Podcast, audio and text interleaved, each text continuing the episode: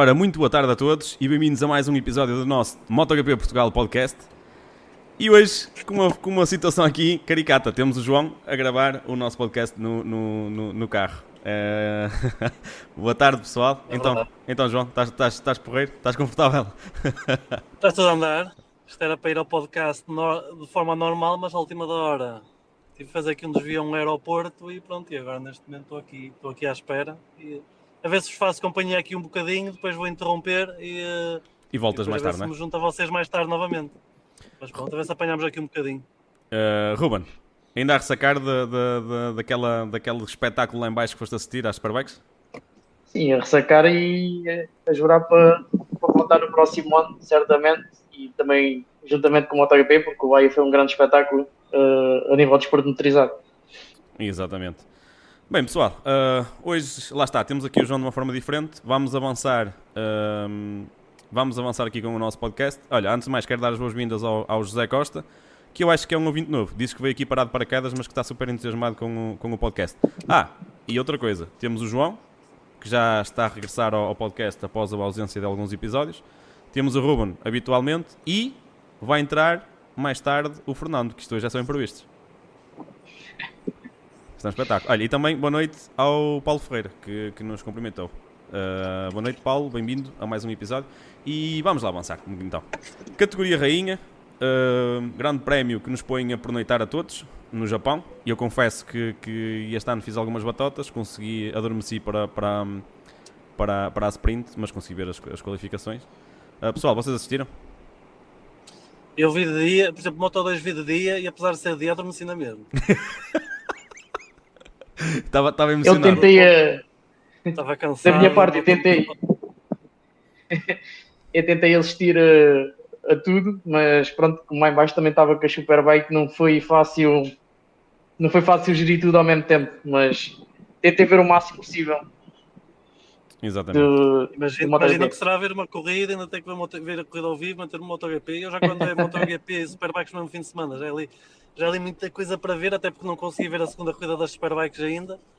E, É muito. Da Super Sport. E, eh, É muito complicado, é muito complicado gerir. E, e eu às vezes estou a almoçar a ver MotoGP, depois mal acaba o MotoGP, dá uma corrida de a seguir dá, temos Superbikes. Epá, é, é, é complicado, mas quem gosta tem, tem que fazer alguns, alguns sacrifícios. Mas atenção, que este aqui nem sequer se cruzaram, né? Os horários no Japão são, são É complicadíssimos. sorte. É, para nós madrugarmos todos. Ah, pessoal, Q1. Ah, o Miguel, como vocês sabem, teve, teve, teve- isto, isto começando já por, por, por Miguel, teve uns free practice assim um bocadinho, um bocadinho esquisitos. Uh, 16 no, no FP1, ah, depois no FP2, ah, salvo erro, fez, fez o 11, mas não conseguiu por um bocadinho ah, ah, passar, passar a Q2. Um fim de semana um bocadinho estranho, um bocadinho, um bocadinho apático e, e- e isto começa a ser um bocadinho esquisito também. Raul Fernandes, pelo, pelo- por sua vez, fez um nono lugar no, no FP2 e, eh, e no FP1 o, o Raul Fernandes volta, volta a, a ficar à frente do Miguel e ficou em décimo lugar. Pessoal, isto assim, para começarmos já com, com o tema do nosso português, Miguel Oliveira, e, ahm, e aqui é a RNF. O que é que vocês acham que, que, que possa ter acontecido ne- nos, nos FPs ah, em relação a Miguel ter feito. Tem, tem estado sempre atrás um bocadinho do, do Raul Fernandes. Acham que há ali qualquer coisa, algum desânimo, alguma, alguma motivação extra, porque o Raul Fernandes também fez um. um- tem feito uns, uns grandes prémios ah, bastante, bastante bons, a meu ver, para a qualidade do piloto e para, para a fase que ele estava a passar de adaptação. Honestamente, eu acho que isto era também uma pista que se calhar. eh, essa- uma coisa é certa, o Raul Fernandes nos últimos grandes prémios tem dado um salto muito grande, mas também acho que também esta pista não era muito a Aprilia, era aquela Aprilia agora que parece a nova Yamaha, parece a, a, a moto que gosta de, de circuitos fluid- fluidos e de velocidade por curva. Aqui Montegui era completamente o oposto, é aquela pista para-arranca, para-arranca, aceleração forte, travagem forte, acelera- fo- aceleração forte, travagem forte.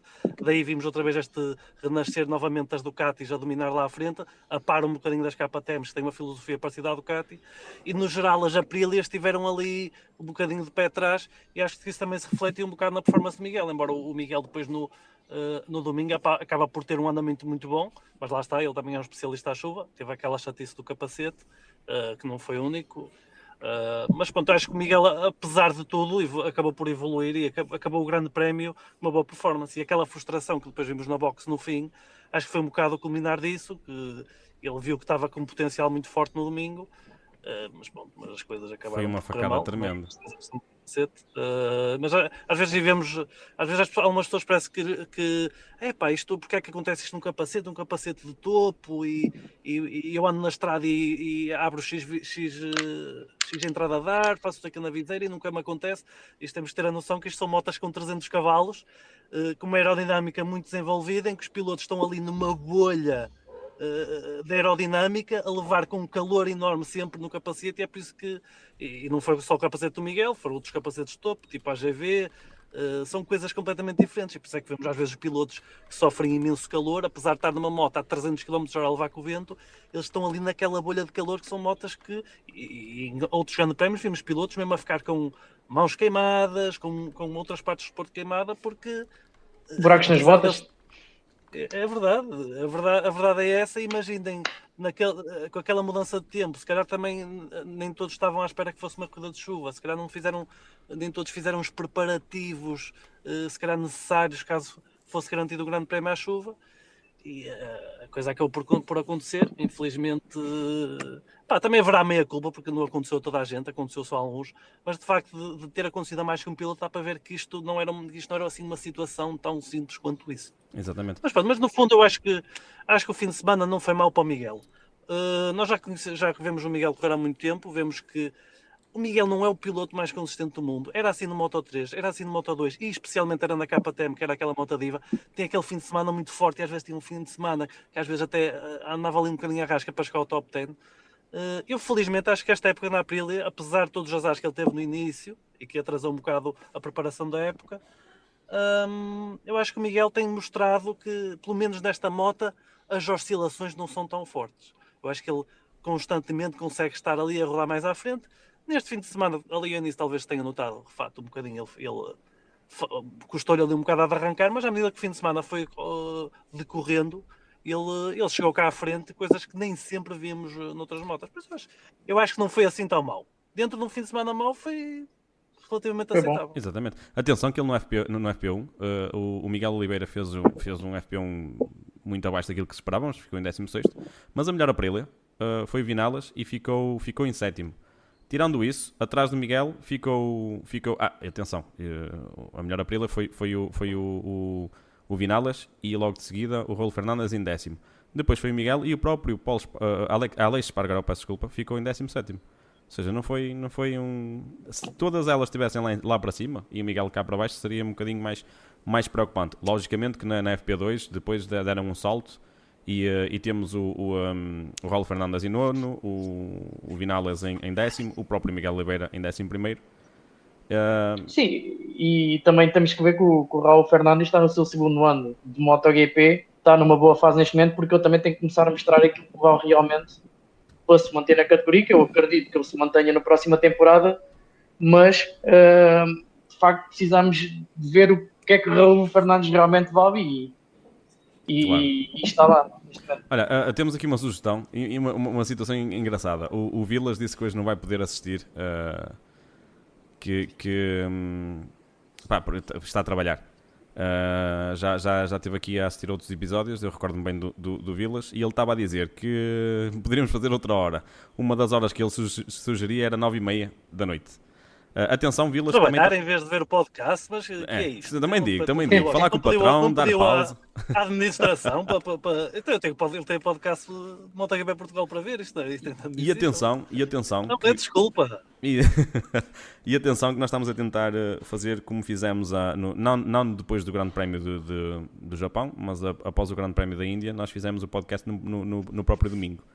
E é uma situação que estamos a estudar porque acaba por ser interessante e fazermos, e fazermos o podcast umas horinhas depois do, do, do Grande Prémio. Uh, porque é fim de semana, porque se calhar também há mais disponibilidade compreendemos perfeitamente, Vilas, que não consigas, ou melhor, que, que a tua sugestão é algo a estudar, como é lógico, mas também não conseguimos compreender como é que não estás a ver o nosso podcast e estás a trabalhar. Para trabalhar, é como a minha avó diz, trabalhar dá saúde, então vamos mandar trabalhar os doentes. Não é? é, é, é, aquela coisa, nós por acaso estamos a fazer o podcast à sexta-feira, que ultimamente até se tem feito mais cedo, domingos, segundas-feiras, porque nós próprios temos dificuldade em. Exatamente. Também, também trabalhamos, temos nossas ocupações, os nossos E também temos, aliás, eu estou aqui, eu estou aqui vim buscar um colega de trabalho, basicamente estou aqui dentro de um carro, aqui no aeroporto de Eindhoven, Exatamente. e estou aqui, estou aqui à espera de vir buscar um colega de trabalho, porque pá, às vezes não dá, eu nem era, já nem, eu era para vir ao podcast, à última hora já não era para vir, olha, afinal vou fazer, vou entrar aqui pelo telemóvel. Olha, afinal Pá, já e- sei quem é o nosso só- ouvinte da Holanda. Está-me a esquecer que o João está lá. temos tido registros da Holanda. Olha outra coisa, também temos aqui o Pedro, o Pedro Moutinho, que, que nos deu boa tarde, boa tarde para ele também, e disse: Será que o Miguel Oliveira já anda com a cabeça noutro lugar? Atenção, antes de respondermos ao Pedro, deixa-me também eh, frisar aqui que o José Costa disse demasiados azares consecutivos para o Miguel, cheira-me que é algo que se passa. Ou seja, tanto o Pedro como o, como, como o José parece que estão quase sincronizados. Eu acho que, que podem estar a querer dizer alguma coisa. Isto, se calhar, eh, por causa de- do que se tem ouvido eh, aí falar sobre, sobre a saída do Marcas, mas acho que vamos abordar isso um bocadinho mais para a frente. João, se calhar, acho que, que era um bom tema também para ti, para dares a tua Falar opinião. sobre o Marco? Achas que vais conseguir, ou queres, ou queres, ou falarmos Não, agora? consigo. Eu vejo que ando aqui para os retrovisores a ver se vejo os meus colegas a chegar, mas para, mas para já não Então, se calhar, se calhar, se calhar Ruben, eh, antes de avançarmos com o resto de- de- de- do Grande Prémio, eh, vamos abordar este tema. Marco Marcas finalmente eh, revelou o seu futuro e não vai passar pela Honda. Eh, Pá, este fim de semana já se estava a ver a coisa. Este, este fim de semana, e, e até no, no anterior, que a, a Honda já não tinha dado a moto para o Marques testar. O Marques deu aquela, deu aquela, então, uma desculpa, não quis, public, não quis deixar público que ele não ia ficar eh, já, embora já muita gente praticamente sabia. Então ele não testou a moto, o Marques dizia que ah, não valia a pena testar porque eu já andei com ela e não valia a pena. Ele ficou-se um bocado a saber que ele já não vinha este fim de semana, já quase toda a gente sabia. Faltava só esta, esta, esta confirmação. Opa, eu, acho que é, eu acho que é interessante, eu acho que é bom. oi, assim, à primeira vista parece mal, porque a Honda vai perder, digamos, o melhor piloto do mundo da grelha. Pelo menos é assim considerado pela maioria das pessoas. Eh, ele vai, vão, vão perder, mas eu acho que a Honda também precisa, precisa disto. Eu acho que também. é claro que o Marques que deu aquilo que deu à Honda, aqueles campeonatos todos, mas por um lado, acho que também o desenvolvimento da moto, e a moto se calhar também está um bocadinho onde está agora, por causa do Marques, que é um piloto muito especial e que tem aquele estilo muito especial de conduzir, que não é para qualquer piloto, e acho que também é um bocado por, por- por causa disto. Eh, e acho que é bom para o Marques, porque o Marques precisa de apanhar ar, ele vai para, aquele, ele vai para, aquela, para aquela Ducati do ano passado, para a Grazini, num contrato de um ano, este tipo, eh, eh, anda- andam aqui muitos rumores que à partida ele, ele deverá nego- tentar negociar com a KTM para 2025. Daí ele ter recusado, porque ele podia ter ido para a Pramac. Foi confirmado que ele, ele teve uma oferta da Pramac, corria a moto, não ia correr uma moto do, ano anterior, mas ele, ele rejeitou porque a Pramac só lhe dava um contrato de dois anos. Por isso está aqui a ideia, porque isto, vai, isto é um, esta Gresini é um stopgap. Uh, eu acho que é, é, excitante. Faz-se um bocado aquelas comparações com o Rossi ter mudado para a Yamaha, embora seja uma situação diferente. O Rossi passou da melhor moto para a pior, neste caso o Marques passou da pior para a melhor.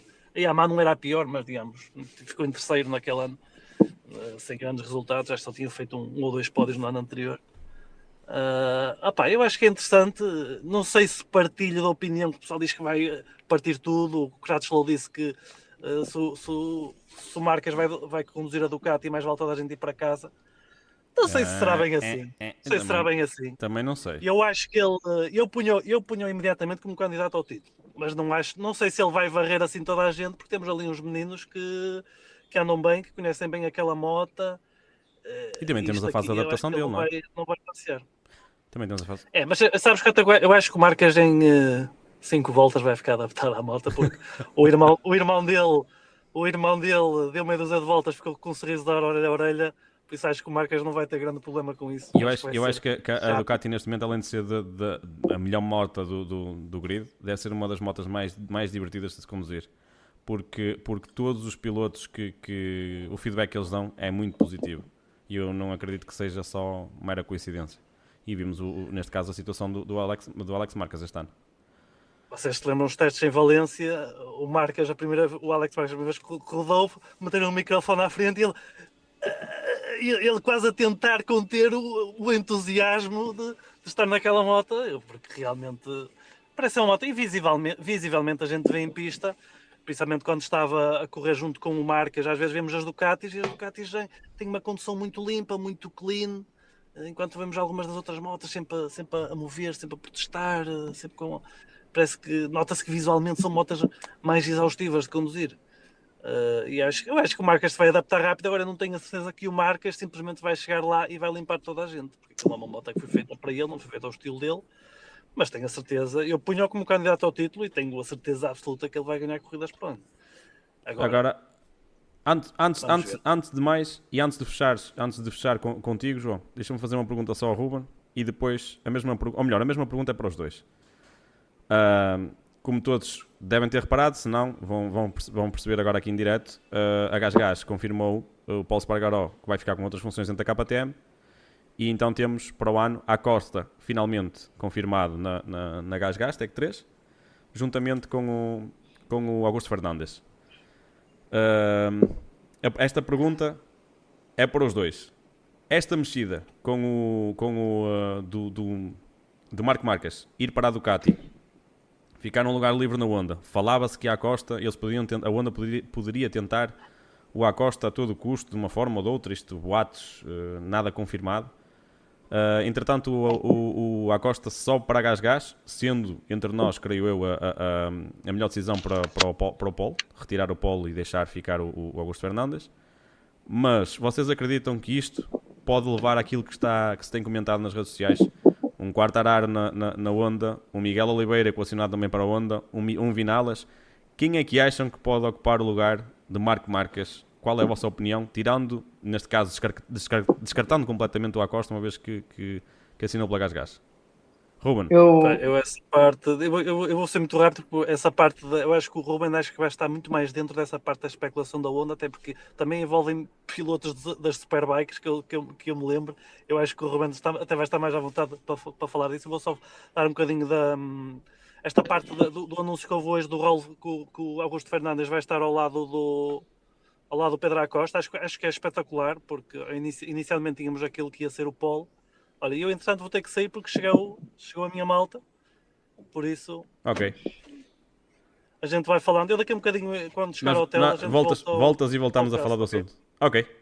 okay. Grande abraço. Até já, João. Pessoal, o João hoje, hoje vai, vai ser por duas fases, uma agora no carro e outra em casa. O timing foi, foi perfeito. Olha, Ruben, até já. Ruben, okay, avançamos. Avançamos então com esta parte. Uh, eu, eu, em relação a isto que se passa em volta da onda, tenho uma teoria uh, e duas na, na real. Neste momento também fala-se, como o Zarco está ligado à LCR, poderá ser dada a oportunidade para ir, se calhar, para a onda oficial, para, para o lugar do Marco Marques. Talvez ajude no desenvolvimento da moto. Uh, e na LCR também há o rumor do Fábio Di António poder ir para lá.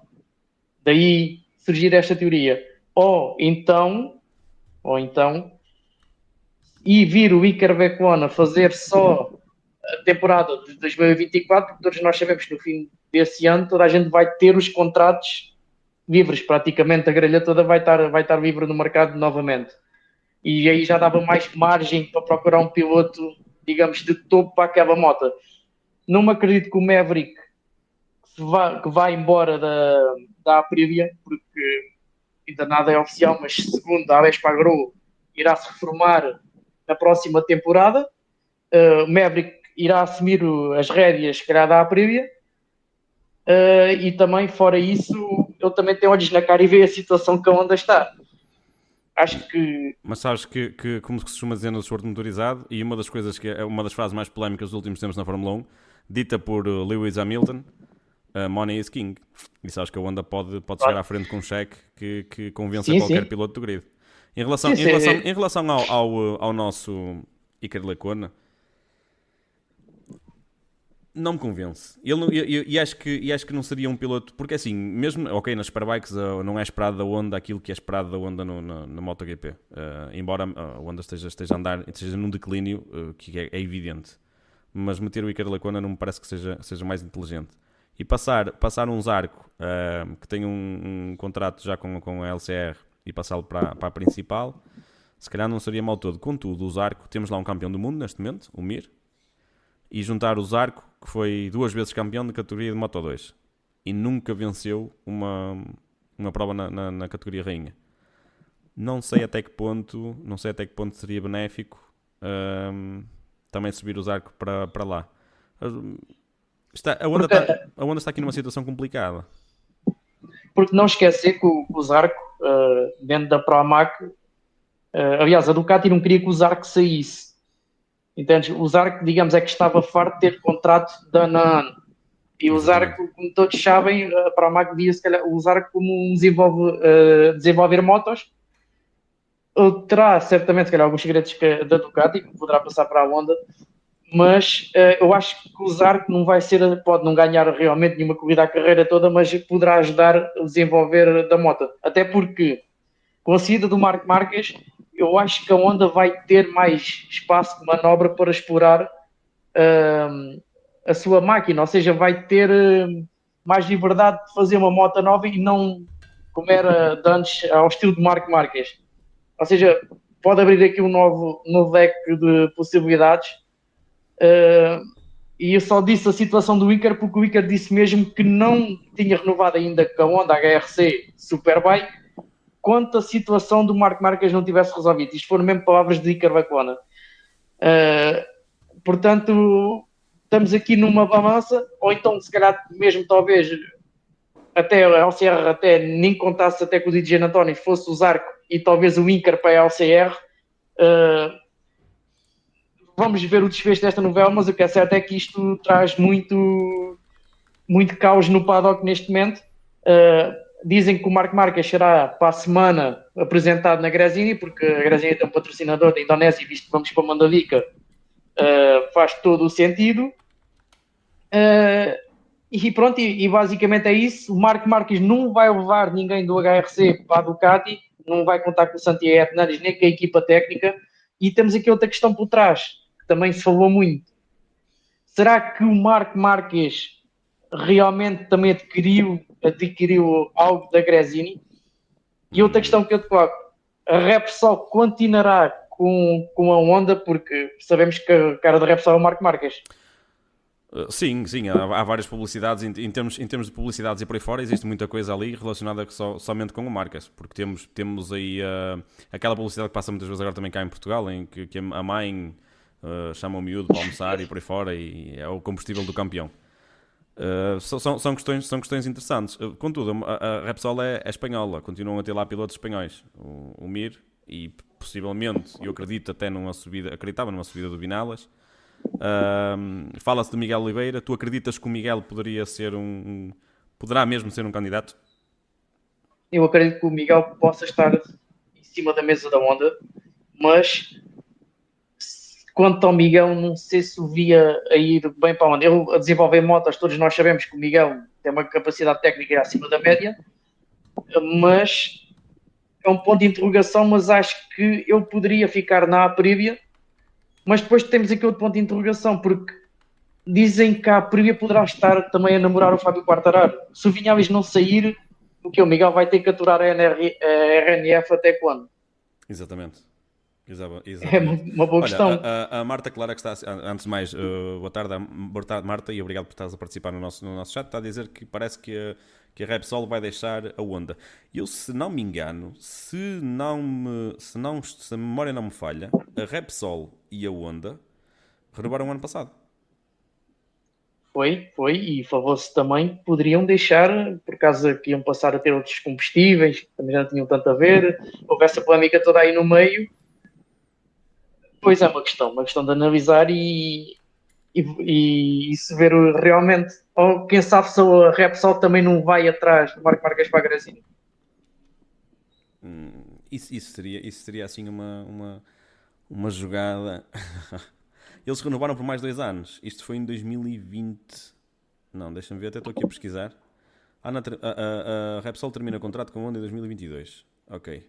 Uh, e que já não me recordo, mas sei que eles renovaram isto há pouco tempo. Sim, a gente um podcast falamos. Eu recordo-me disso. Agora, gostava de saber, pronto, ok, a Repsol, está aqui o Pedro Moutinho a dizer que a Repsol tem contrato com a Honda até final de 2024. Obrigado, Pedro, foste mais rápido do que eu. Uh, é, ouvintes assim é que dá gosto. E, e opá, realmente, podemos ter aqui uma Honda a largar a Repsol ao fim de tantos anos. Acho que creio desde será, mas será, mas será, que, será que vocês, já agora pessoal, vocês que estão a assistir ao, ao, podcast, vocês acreditam que a Repsol poderá ir atrás do, do, do, do Marco Marques? Fica aqui esta questão já, se vocês puderem responder. e para participar aqui e vamos ver, vamos vendo. Uh, eu, não, eu, não sei, eu não sei quanto é isso em relação à, à, à renovação, da, à renovação não, à, sim, uma, uma renovação da onda com a Repsol uma vez que, que, que o Marcas sai. Mas, mas uma coisa é certa, a felicidade do Marcas por levar a sua moto, a sua onda a, a um pódio, como ele disse, um pódio bastante romântico, uh, estava estampada ali no rosto dele. Agora não sei se foi, se foi a felicidade por, uh, por ele levar a moto a um pódio ou se foi a felicidade por estar, por, ali, por saber que ia aliviar a pressão e ia revelar o seu futuro. Eu confesso-te uma coisa, Tó. eu aqui em casa eu disse que se o Marco Marques realmente continuar na onda, e Motegi seria o anúncio. Visto que se passou, claro que, que, eu, que havia ali qualquer coisa, porque em casa da onda não dás o anúncio, ao menos que ficas, é óbvio que eu nunca iria anunciar Imotegi, porque acho que era um desrespeito total perante os japoneses, mas acho que se fosse para ficar anunciava Imotegi que, que continuava com a onda. Depois disso, acho que, que pronto, relações cortadas, entre aspas, e não só o Marco Marques para o ano vai ter que lidar com uma moto nova, uh, creio que vai, vai se adaptar rapidamente, mas também com uma nova equipa técnica que não está habituado todo a trabalhar com eles, mas acho que o Marco Marques não precisa provar nada a ninguém e estou como o João, para mim vai ser candidato ao título, não sei que será com toda a facilidade ou não, ou não mas pronto, estamos cá para ver e e, e, acho que vai, vai fazer bem, vai fazer bem porque faz bem para a cabeça dele, não vai ser por dinheiro, não vai ser por nada, todos nós sabemos isso, vai na ambição que traz mais um título mundial. Uh, e pronto, e basicamente foi, foi o assunto que marcou esta semana. Uh, foi mais uma peça, uma, uma peça quase encaixada, que ainda não é oficial, mas... Malta, este, este assunto ia ser abordado só para o final do podcast, porque a nossa ideia hoje é trazer aqui um podcast um bocadinho, um bocadinho diferente uh, em relação àquilo que, que tem, tem sido, um formato um bocadinho diferente, porque o Ruben esteve, esteve nas, uh, a acompanhar as Parabikes lá embaixo em, em Portimão. Uh, falámos, falámos disto para, para que o João desse a opinião. O João, vocês sabem, principalmente os nossos ouvintes, uh, mais antigos, que, que é uma, uma, peça fundamental aqui do nosso podcast. Infelizmente tem estado ausente, muito também devido por questões profissionais, como vocês viram, ele estava em direto dos Países Baixos. Um, Uh, vamos retomar só um bocadinho aqui a situação. Demos a nossa opinião. Em relação ao Miguel, uh, eu não dei a minha opinião, mas acho que não, não será ele o, o, piloto a ocupar espaço, o, o, lugar na onda. Uh, Falou-se na Silly Season do ano passado, antes do Miguel, antes de se falar da Gresini e da Aprilia e por aí fora, que ele teria sido oferecido pelo seu agente, neste caso o seu pai, a, a um lugar na, na, na, Honda, mas a Honda, como todos sabem, levou, levou o Mir. Não é que eu não achasse que o Miguel, ano passado, se calhar a Honda poderia ser algo, algo interessante para ele. Neste momento, eu acho que mais valia o, o Miguel continuar pela, pela, pela Aprilia, pela RNF, ajudar a desenvolver este projeto e, e perceber para o ano, com, com um melhor conhecimento sobre a moto, com melhor, com melhor estabilidade uh, emocional, porque este início de campeonato foi super complicado para ele, perceber que, até onde é que ele pode ir. Só que, ao mesmo tempo, uh, também partilho a opinião aqui do Ruben, um, ehm, como todos os vistos, parece que anda aí um namoro esquisito, uh, digamos assim, entre, entre a Aprilia e o Quartararo, que não se mostra também muito satisfeito com, com Yamaha. Se eventualmente promoverem o Quartararo, que é legítimo uma vez que já foi campeão do mundo, uh, e o Miguel, e, na categoria rainha, e o Miguel, Miguel não, acaba por ser um bocado ingrato também para o Miguel e temos aqui uma situação complicada para ele. Ou seja, a mudança uh, seria vista com, com bons, bons olhos numa situação deste género, a confirmar-se isto. Mas uh, pronto, não vamos, não vamos estar aqui a, a, criar essas expectativas todas porque não vale a pena. Não, não, não vale a pena. O Miguel, uh, já agora que estamos a tocar no assunto dele, na Q1 deixou-se ficar para trás, não conseguiu um, além de um sexto lugar. Passa Marco Marques e Raul Fernandes a dois, precisamente o colega, o colega de equipa de, de, de Miguel Oliveira, onde o Marco Marques consegue um sétimo lugar e o, e o Raul Fernandes um décimo primeiro. Não, não, não, só não foi batido por o Paulo Espargaró porque não, não calhou. Uh... Só, só mesmo aqui para, para fechar a onda, o Marco Marques não estava num pódio uh, desde a Austrália de 2022. E também só aqui mais um tópico, o Gigi Davinha confirmou mesmo que foi mesmo abordado pela onda. Mas acho que bateu com a porta na cara. A sério? Sim. Por acaso, por acaso, por acaso, por acaso não, tinha, não tinha visto nada sobre isso. Uh, pessoal, uh, mais um grande prémio. Agora voltando aqui ao assunto do, do grande prémio, uh, deixando isto para trás, e temos mais uma vez ah, uma sprint dominada pelo, por um senhor 89, Jorge Martin. como dizem os nossos, os nossos, compatriotas, os nossos compatriotas, os nossos, nossos uh, irmãos espanhóis. Um, Ruben, o que é que tens a dizer deste, deste rapaz que neste momento aparece aqui com uma qualidade fora normal? E atenção, o Papa, o, o, o Papa Sprints esteve perto dele. Uh, depois acabou por, por uh, o, o, Brad Binder e eu por momentos pensei que ele, que, ia, que ele ia conseguir também fazer ali uma surpresa, mas não. Caiu mesmo para o, para o, para o Jorge Martin e estamos, estamos aqui a ver, a assistir uma ascensão brutal dele que se ele segue assim de início do, do, do campeonato, tínhamos aqui dores de cabeça para muitos pilotos ali. E não é que a gente não é. esteja a ter neste momento, não é? Banaia fez sim, um terceiro sim. na sprint. Ah, estão só separados por 3 pontos. Uh, sim, sim, sim. Uh, o que é que eu posso dizer do Jorge Martins? Jorge Martins fez um fim de semana perfeito, bom, vitória no sprint e vitória no domingo, no Grande Prémio.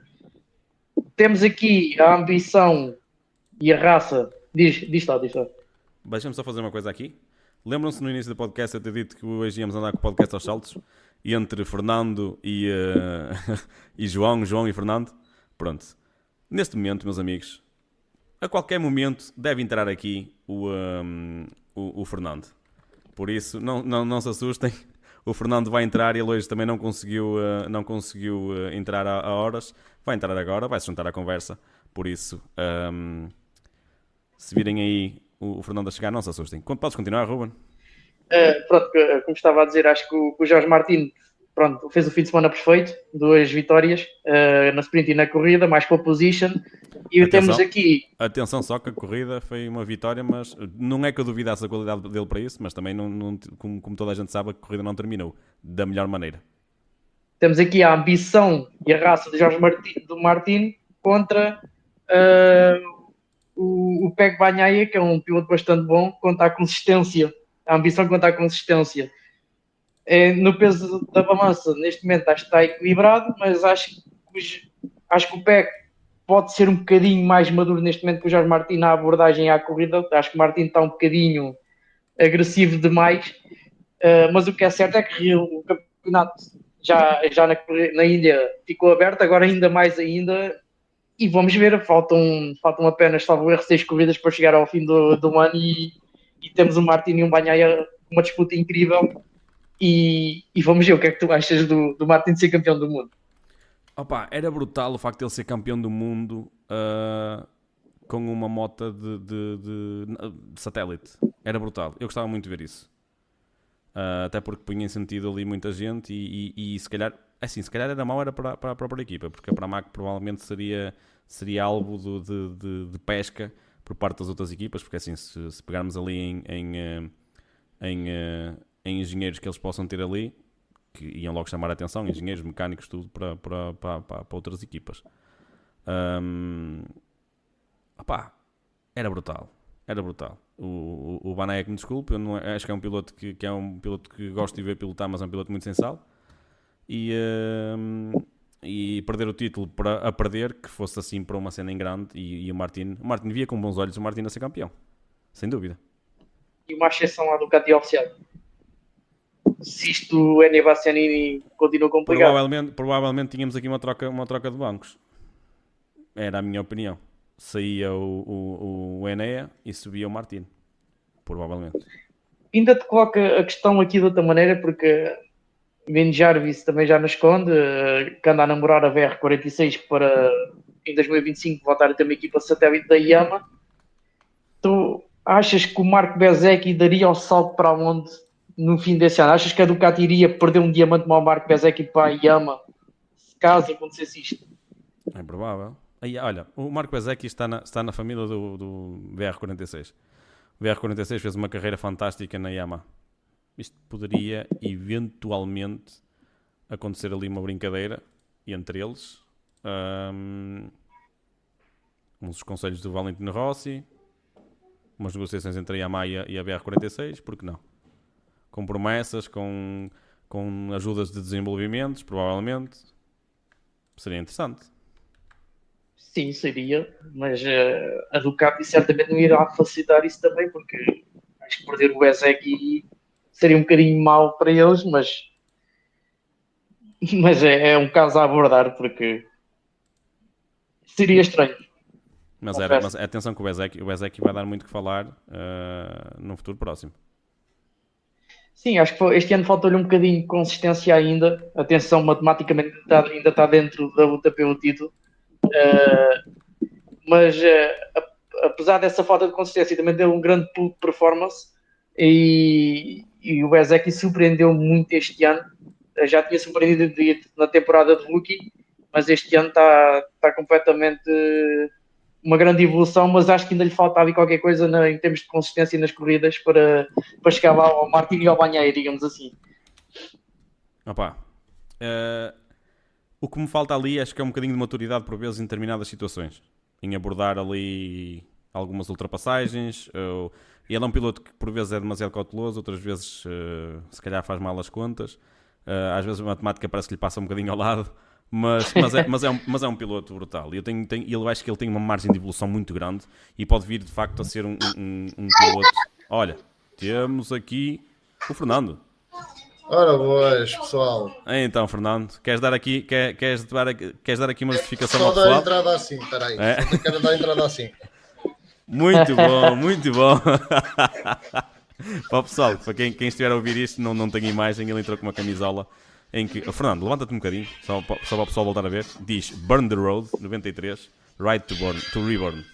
Uh, muito bom, muito bom. Uh, pessoal, uh, 93, atenção, 93, é, sim, pessoal, é mesmo, é mesmo Marco Marques. Um, é homenagem. Exatamente. Em homenagem, mas agora, em homenagem à transferência ou, ou ao pódio? É, acho que é homenagem ao MotoGP, porque isto vai ser o, o, o do MotoGP. Vai ser o release, não é? É.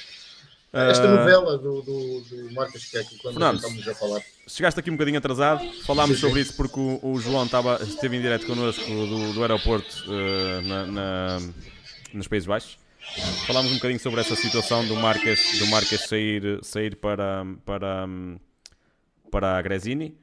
Uh, o pessoal é da opinião que, é assim, o João disse que, que, basicamente não acredita que ele vá chegar ali e dominar aquilo de forma tipo campeão do mundo já uh, mas que, que, vai ter uma, uma, adaptação muito fácil e que neste momento foi melhor tanto para ele como para a Honda, porque a Honda estava, estava a ficar muito limitada a, a, desenvolver uma moto só para ele e para o estilo de condução dele. Uh, basicamente falámos um bocadinho sobre isto e o fim de semana uh, espetacular que, que, que, tivemos, que tivemos agora no, no, no, Japão, com o Miguel Oliveira não ser muito feliz, mas porque foi de facto uma infelicidade tremenda e aquela uma decisão um bocadinho mais tarde e teria a sorte de ter ficado provavelmente no pódio. Uh, e agora estávamos a abordar a situação do Bezeki. Já agora. Um... Pronto, na minha opinião, o Bezeki é, é aquele talento em ascensão. O ano passado já tinha demonstrado ali o seu talento. Ah, Ruben, ele estava a te ouvir. Yeah, então sempre a ouvir. Eu posso fazer aquele muito por antes, porque tenho aqui os miúdos de vez em quando. Não, não, não, não é isso, não é isso. O Ruben, ao bocado, a opinião dele começou exatamente da mesma forma. Aquele, ano passado, aquele ano passado que já tinha mostrado muita qualidade, como é lógico. Exatamente, e este ano está a mostrar, e, e tem aquela moto que não é a dita oficial, que pronto, faz um trabalho de graças. Ele é um miúdo com muito talento, mais do que o Marinho. O Marinho é grande piloto, mas tem, mostra uh, ali a essência de ser um, um pouco mais aguerrido, mais, uh, que arrisca um pouco mais, que é isso que vê-se, nota-se na, na, diferença, por exemplo, no Martin, que é um, é um jovem e ele arrisca bastante, e está onde está atualmente onde eu vi ele, por exemplo, perdão, no Qatar, a fazer aquela corrida extraordinária e depois toda a gente diz, ah, isso é agora a primeira corrida. Ele estava a começar a dar o seu início em 2020 no Qatar, não, não me esqueço, e salvo erro foi ele que ganhou a corrida, ou que ficou em, nos três primeiros, já não, já me recordo, e pronto, e vê-se que é os, é os pilotos em ascensões uh, na atualidade. E ainda hoje um, um reel e que via-se vários pilotos que saíram e só estão dois na atualidade, que é o Marco Marques e o Alex Espargaró, o resto já se apresentou tudo. Exatamente é o MotoGP assim. Olha, a Marta, a Marta Clara está tá a participar novamente no, no, nosso, no nosso chat e diz que o Miguel merece melhor, mas os resultados não estão a ajudar. A Honda já está e continuará a fazer uma, uma, uma travessia no, no, no deserto. Uh, acho que sim, acho que a Honda que não está a passar um período muito fácil, uh, mas acredito que os japoneses têm uma capacidade tremenda para dar a volta à situação assim em, em três tempos. E temos aqui um tal de Carlos Serafim, não sei se vocês sabem quem é. Não, Acho que, é, acho que é careca. É, tem, tem o cabelo nos olhos. é, é, tem cabelo nos olhos. Que nos está a dar boa tarde e diz que Martins ser campeão com uma verdadeira satélite era fantástico. E, e pediu-nos calma com o Eneia, porque deixem o rapaz recuperar a sério. E o Bezeki é, é piloto VR46, não Ducati. E não admiro que para o ano o Bezeki irá pelo menos para uma Pramac em 2025, caso seja uh, caso o Martin vá para a oficial. Também é uma, uma grande hipótese. Mais uma vez, só para dar aqui uma ênfase aqui ao, ao, ao chat, a Marta diz que o Bezek e o Rory Martin são os pilotos em melhor forma neste momento. O Peco está a sentir a pressão e de que maneira, e vamos ver se o Brad Binder ainda se consegue intrometer. Mas as fichas dela vão todas para o, para o Martin.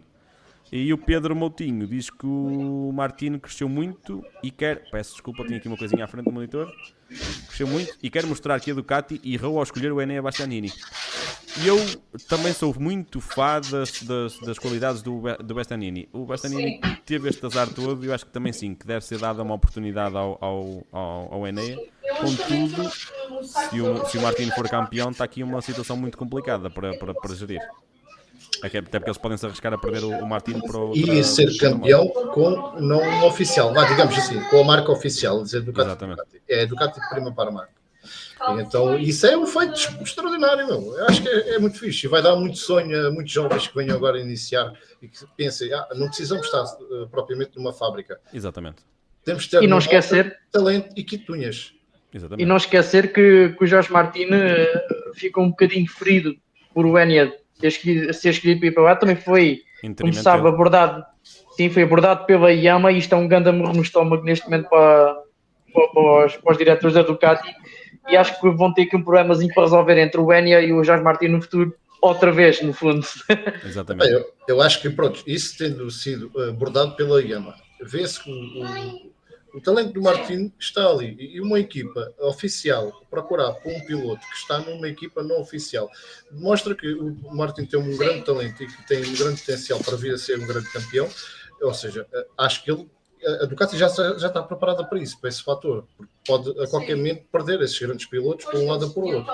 Não há hipótese, Sim. não há exclusividades. Agora a gente vê este caso do Marco Marques, 11 anos com a Repsol e a Honda, e não há exclusividades.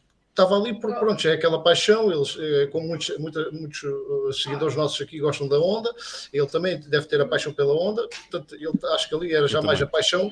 Tu também, pronto. Tenho um carinho muito grande pela onda.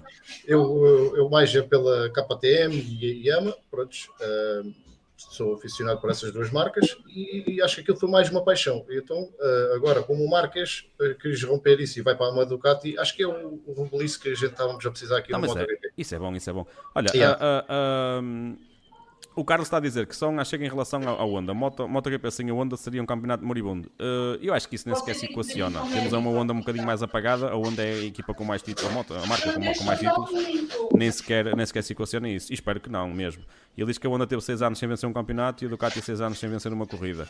Isto são ciclos, a Honda vai dar a volta por cima. Concordo plenamente. Sim, Muito sim. rápido, só para fecharmos aqui uma situação. A sprint venceu o Martin, como tínhamos falado. Binder quase que fez um brilharete e ia ser o Papa, o Papa Sprints mais uma vez. Ah, eu acreditei que ele até fosse, fosse vencer. Ah, vi- confesso que vi o resumo, não vi, não vi, não vi em, em, em direto. Ah, a fechar o pódio ficou o Banaia e uma outra KTM logo em quarto. Miller deu o ar da sua graça nesta sprint, conseguiu aparecer lá por cima, ele que andava um bocadinho mais apagado.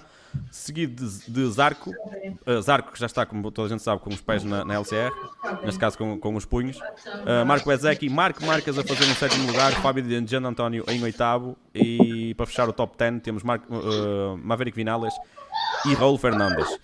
E Logo só, abaixo. só para pôr aí, Diz. Tá, desculpa, Tó. Eh, a não esquecermos também que o Avex Riz tentou voltar a andar de moto eh, na sexta-feira, só que as dores foram bastante intensas e teve que vir o Stefan Bradl eh, retornar.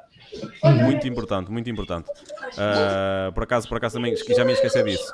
Uh, décimo primeiro para baixo, uh, temos décimo primeiro Paulo Espargaró, que eu acho que o Paulo Espargaró, meus amigos, fez um fim de semana muito, muito positivo.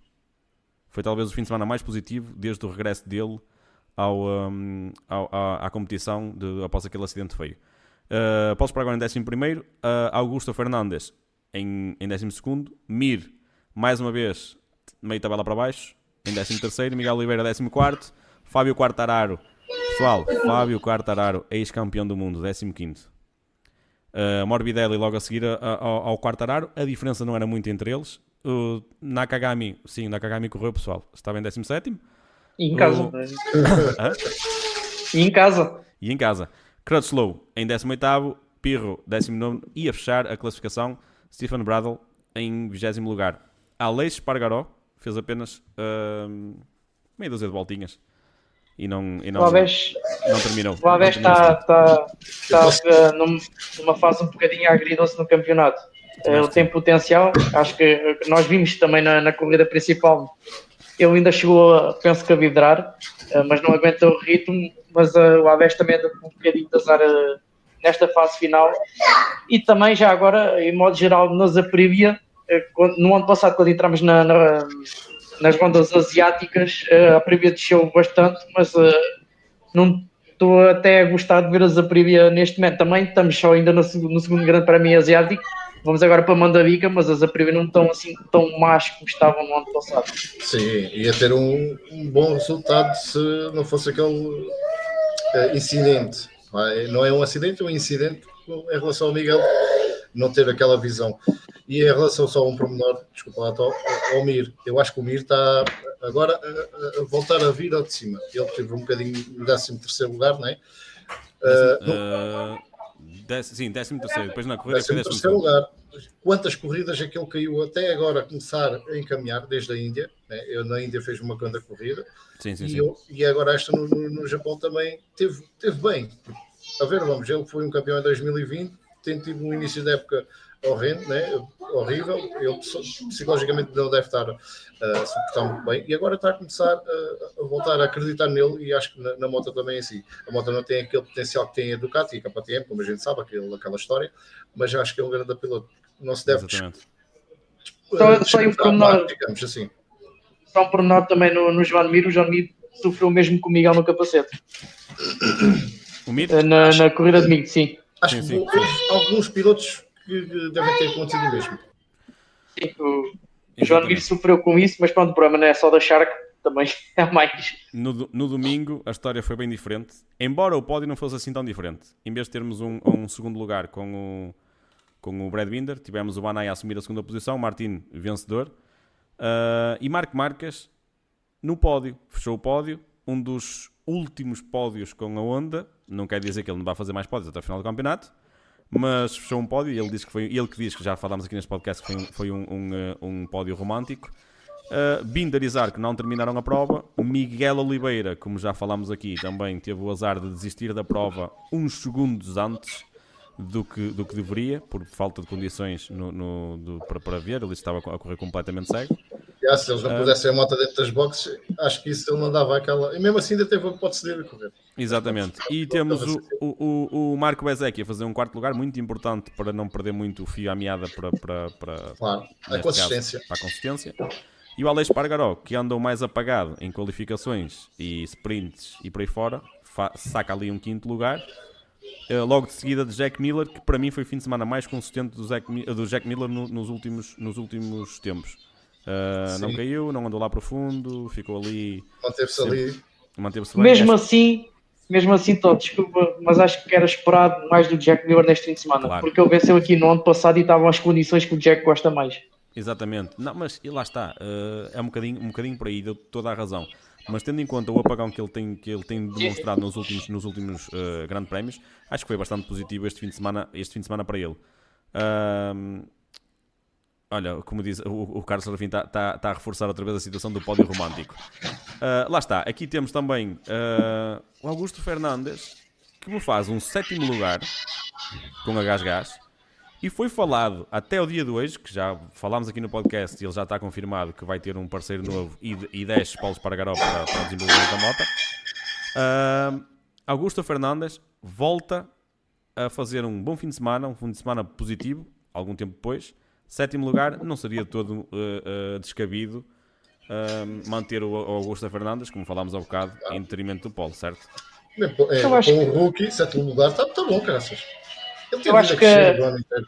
Sim, é, o Augusto Fernandes está a fazer uma grande época e eu acho que a KTM também não ia cometer o mesmo erro que cometeu com o Remy Gardner e com, o- com o Raul Fernandes. Acho que descartar o Augusto Fernandes, alguém foi campeão do mundo, chegar ali e diz faz esta temporada e põe neste piloto, piloto de testes, acho que não, não fazia grande cabimento e estraga a moral toda de qualquer piloto, ainda por cima como o Augusto Fernandes que vem de um título mundial. Acho que a KTM, o primeiro tudo o Augusto não merecia e mesmo para a moral do Augusto isso iria ser péssimo.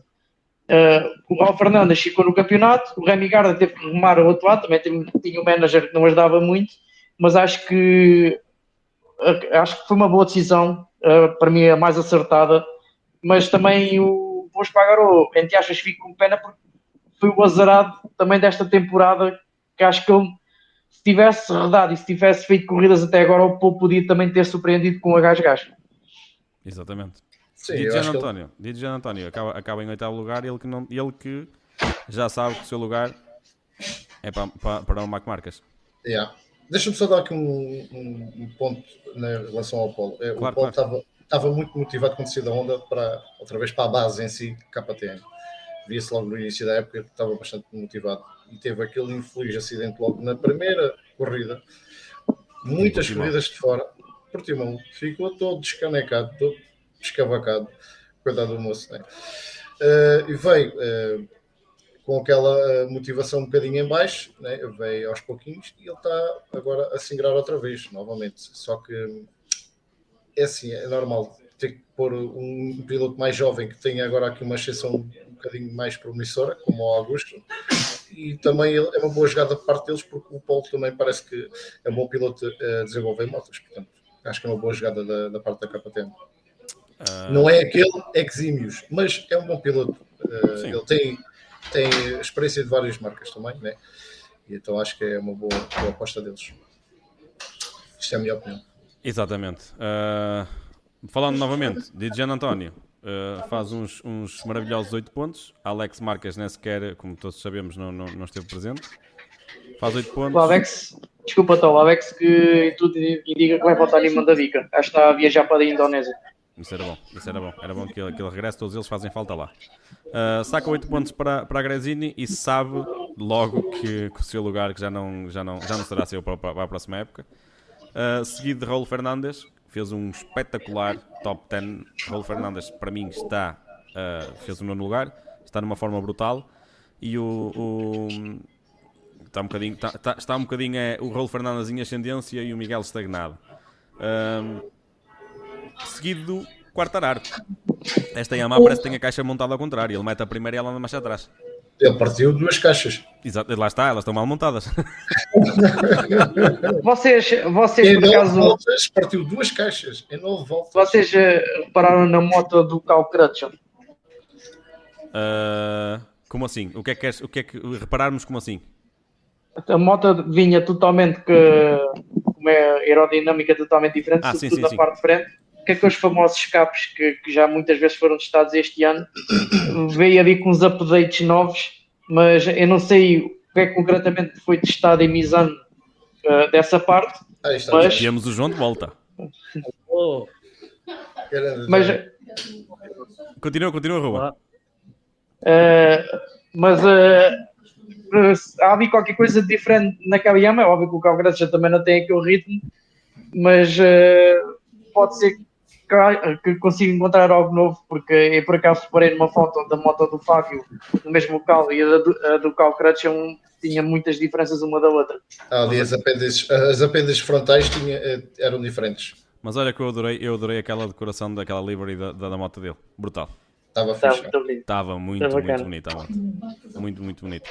João, hum, que estava a falar da Yamaha? É um tema, esse é um tema, é um tema interessante. Vocês, já agora eu até faço-vos uma pergunta uh, é muito mal começar a pôr em questão, uh, assim, sem querer duvidar do talento dele como piloto e a capacidade dele pilotar a moto, mas não, não, será que se pode pôr em questão hoje em dia se o Quartararo é um bom piloto de desenvolvimento ou não? Isto porque tivemos uh, já, já pai, desde 2015 que o Rossi se vem queixar que a Yamaha tem problema de gripe na traseira, na saída das curvas. O Dovizioso veio diz o mesmo, o Carlos Crutchfield diz o mesmo, toda a gente diz o mesmo. E o Quartararo, então, o Dovizioso até disse, a, a, moto não precisa de mais potência, precisa de, de ganhar tração. Uh, E entretanto, o mais potência, este ano deram-lhe mais potência, nota-se que a moto definitivamente tem mais potência. Quando a moto já está a tracionar, consegue uh, perder muito menos que o que no outro ano, mas a verdade é que a moto está, por, a, a, a, dando a volta, está cada vez mais lenta, os tempos por volta. E tivemos aqui pistas que, inclusivamente, a moto foi mais lenta que o ano passado. E ele não, então, ajudou, oh, oh. Ele não ajudou em nada para já e não se vê a evolução. Aliás, vamos aqui puxar um bocadinho atrás. Isto, o, tu, ele tocou num, num, assunto muito sensível. Se repararmos, desde que o, o Quartararo foi campeão até agora, a evolução da moto é a caixa ao contrário, que ela em vez de andar para a frente, está a começar a andar para trás. São vários os problemas e não se estão a conseguir resolver nenhum. Deixa-me pôr aqui uma questão ao João. Isto aqui vamos conspirar um bocadinho. Vamos conspirar um bocadinho. Imagina se o, não há, pronto, isso aí é, é facto. Uh, a Privia está a tentar também qualquer coisa com o Fábio. Se o Fábio saísse para uh, a Aprilia, quem é que tu encaixarias naquela moto ao lado do Avex Rich? Jorge Martins. Opa, neste momento não queria encaixar ninguém, porque eu não vejo. Sim, a moto. É, é, assim. é parece que a Yamaha já não é, já não é aquela moto que toda a gente gostava e toda a gente estava bem e é quase como dizer quem é que eu encaixaria na. Eu acho primeiro acho que o Rins é uma, é uma boa escolha. O Rins, uh, apesar de tudo, uh, teve muito tempo com a Suzuki, a Suzuki teve uma, uma evolução positiva, é um piloto que sabe o que é que é preciso para uma moto ter um, um bom comportamento, parece que neste momento é o que falta a Yamaha. Acho que é uma boa aquisição, o piloto estava no mercado provavelmente a um preço acessível, é um piloto que ganha corridas. Eu, eu pessoalmente, e sem querer ofender o Ruben, que é um grande fã, não sei se é um piloto para ser campeão, mas lá está. Toda a gente começa com zero campeonatos e, e quem já ganhou, eventualmente teve que dar o salto e, e, passar para ganhar. Quem sabe ele consegue fazer isso na Yamaha e era espetacular. Uh, mas eu acho que é uma, é uma boa aquisição até para, para ouvir outro feedback. A Yamaha precisa de feedback, precisa de outros pilotos, já está com estes pilotos há algum tempo. E será que agora equipa satélite acho que é acho que é bom. Agora, para aquele lugar da Yamaha, para ao lado do Alex Tins, eu gostava que fosse um piloto, tendo uma, estamos a falar de uma marca oficial, uma marca que tem muitos campeonatos, é aquele piloto que eu acho que é. Porque é que eu estava a falar para o Alex de achar que ele se calhar não, não seria o meu ponto de lança para ganhar um campeonato. Eu era, precisava de pôr lá outro piloto tipo, tipo Quartararo, basicamente. Oh, oh, oh, João, marcas. João, João dá-me só um minuto, dá-me só um minuto. Oh, Fernando, se não te importares, corta só um bocadinho, porque o som do, do, do, do, do, do João não está muito perceptível e com, com o barulho de fundo depois vai se tornar complicado okay. uh, acertar okay. isso. Pode ser? Até, e deixa-me uh, também aqui continuar a pôr, mandar mais lenha para a fogueira. E será que podia-se abrir uma porta para o Miguel na Yama? Eu acredito. Epá, tenho ouvido estes rumores com a Honda e com a Yamaha, uh, e com a Yamaha também se tem falado alguma coisa. Eu não vejo, eu não vejo o Miguel propriamente como um piloto de desenvolvimento. Acho que ele é irregular. Uh, eu acho que o piloto, o Miguel, eu, eu, eu, eu, eu punho o Miguel, no tempo que a Yamaha era a Yamaha e que estava ali à frente de corridas, aí é eu, acho que o Miguel aí era o piloto ideal. Uma moto que, digamos, friendly. Eu acho que quando a moto está boa, quando a moto está sem grandes problemas, eu acho que o Miguel é dos pilotos mais fortes uh, do paddock. É um bocado como a Maverick Vinhas. Quando as coisas estão bem, eles vão para a frente e pode vir o Marques, pode vir o, o Rossi dos, dos anos 2000, pode vir quem quiser, que eles no, no, no dia deles, eles são os mais fortes que há nas motas agora com os problemas que elas têm, eu não acho que o piloto que o Miguel seja esse estilo de piloto. Mas pronto. Uh, mas é interessante, mas é sempre, é sempre uma oportunidade, ao fim e ao cabo. Embora eu acho Sim. que eu, eu acho que ele estava melhor na Aprilia oficial caso ele conseguisse ficar com esse lugar em 2025. Mas claro, opa, ir para a Honda, ir para a Yamaha, apesar de elas estarem a passar esses problemas, são as equipas que são. Naquele, naquele paddock que está ali, são as duas equipas com mais sucesso no MotoGP, são gigantes, e é para uma equipa de fábrica, e é sempre bom. Agora, não sei se a nível uh, competitivo se, se, é aquilo que o Miguel precisaria. Mas claro, isto também temos que falar. Estamos a falar que provavelmente ia ter um, um salário muito melhor e falar com a carteira dos outros é fácil, não é? Ele tem família, ele tem, tem a vida dele e claro que isso também é importante. Ruben. Deixa-me lá uma coisa. Desculpa lá, então, só aqui a minha ideia. Estamos a falar em relação a salários. Um piloto que, desde o minuto que se vê nos YouTubes, né, como o Miguel Oliveira, ele tem esta afirmação: quer ser campeão do mundo de MotoGP. Acho que o dinheiro vale tudo. Não, vê-se o Marco Marques, a situação do Marques, não vai ter- dinheiro. Não, não, não. Pessoalmente, não. Eu quero Mas- ter pessoalmente uma moto em que transmita isso. Ah, seja pessoal, mas, temos, mas temos que ver isto agora de outra Até de pode estar a ganhar menos que o Marco Marques e ser campeão. Sim, Isso mas é temos, que ver, mas temos que ver isto noutro prisma, que é o Miguel Oliveira, em janeiro, e entra para o- para o- para o- neste campeonato com 29 anos. Ou seja, ah, Já não vai para novo. já não vai para novo. E eu acho que se chegares a um ponto, e eu penso assim, e se calhar se estivesse na posição dele, eu estou a falar porque estou a falar de fora, mas, mas e é sempre mais fácil de falar de fora. Mas eu com 28 anos, a caminhar próxima época, próxima temporada, com 29, último ano de contrato, acho que ele só tem uh, dois anos de contrato com a Aprilia RNF, pá, uh, eu pensava duas vezes em, ok, 29 anos, nunca é tarde, nunca é tarde, mas cada vez começa a ficar mais difícil o sonho. Uh, se calhar pensava em, em reforçar a, a- a carteira e continuar a andar por lá e fazer umas- tentar fazer umas gracinhas. Sim, E as é, lesões isso, também já começam a acumular, né? Pois. isso é uma jogada de segurança. É uma jogada de segurança económica futura. Mas ele também ainda tem 29. Calma, o Rossi acabou aos 42. Não é o Rossi. Mas o Rossi com Mas 28 tens- anos estava num patamar. Sim, isso é verdade. Mas, por exemplo, tens agora o exemplo do Alex Espargaró, que o ano passado, eh, ao fim de 200 corridas, ganhou a primeira e começou a encaminhar com um piloto e a gente a vê-lo com um piloto e Que ninguém, poderia vir a ser dava- campeão. Sim. Ah, e ninguém dava dois tostões por ele e ele fez uma época extraordinária o ano passado. E tem ainda tem 32, 33, salvo erro, né? É, Acho é, tem, e ele, e ele acho que é da minha idade, tem 34. Prontos. E, E disse a minha, é a minha idade em direto no podcast. E então, pronto, eu acho que sonhar não, não custa. É, claro que é uma boa jogada segura económica para o Miguel, tem a família para, para sustentar, sim, e a- acho que não- nunca é tarde.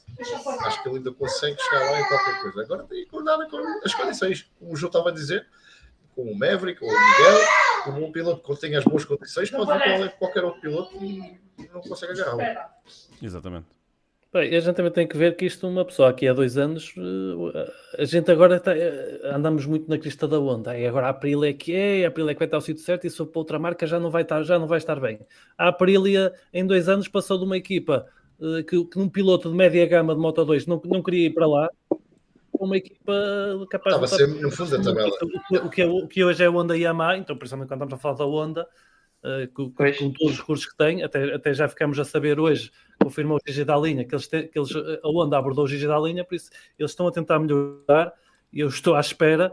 eh, E agora, principalmente, não tendo aquela, aquele, o marcas, não tendo aquela pressão, tendo uns pilotos, digamos, mais normais, eu estou a contar que a Honda agora começa a mostrar eh, uma Podem ter evolução filosofia. da moto e que daqui a dois anos não seja esta onda que temos agora. Eu acho que é impensável daqui a dois anos a Honda ainda estar ali a, a roçar o fundo da grelha.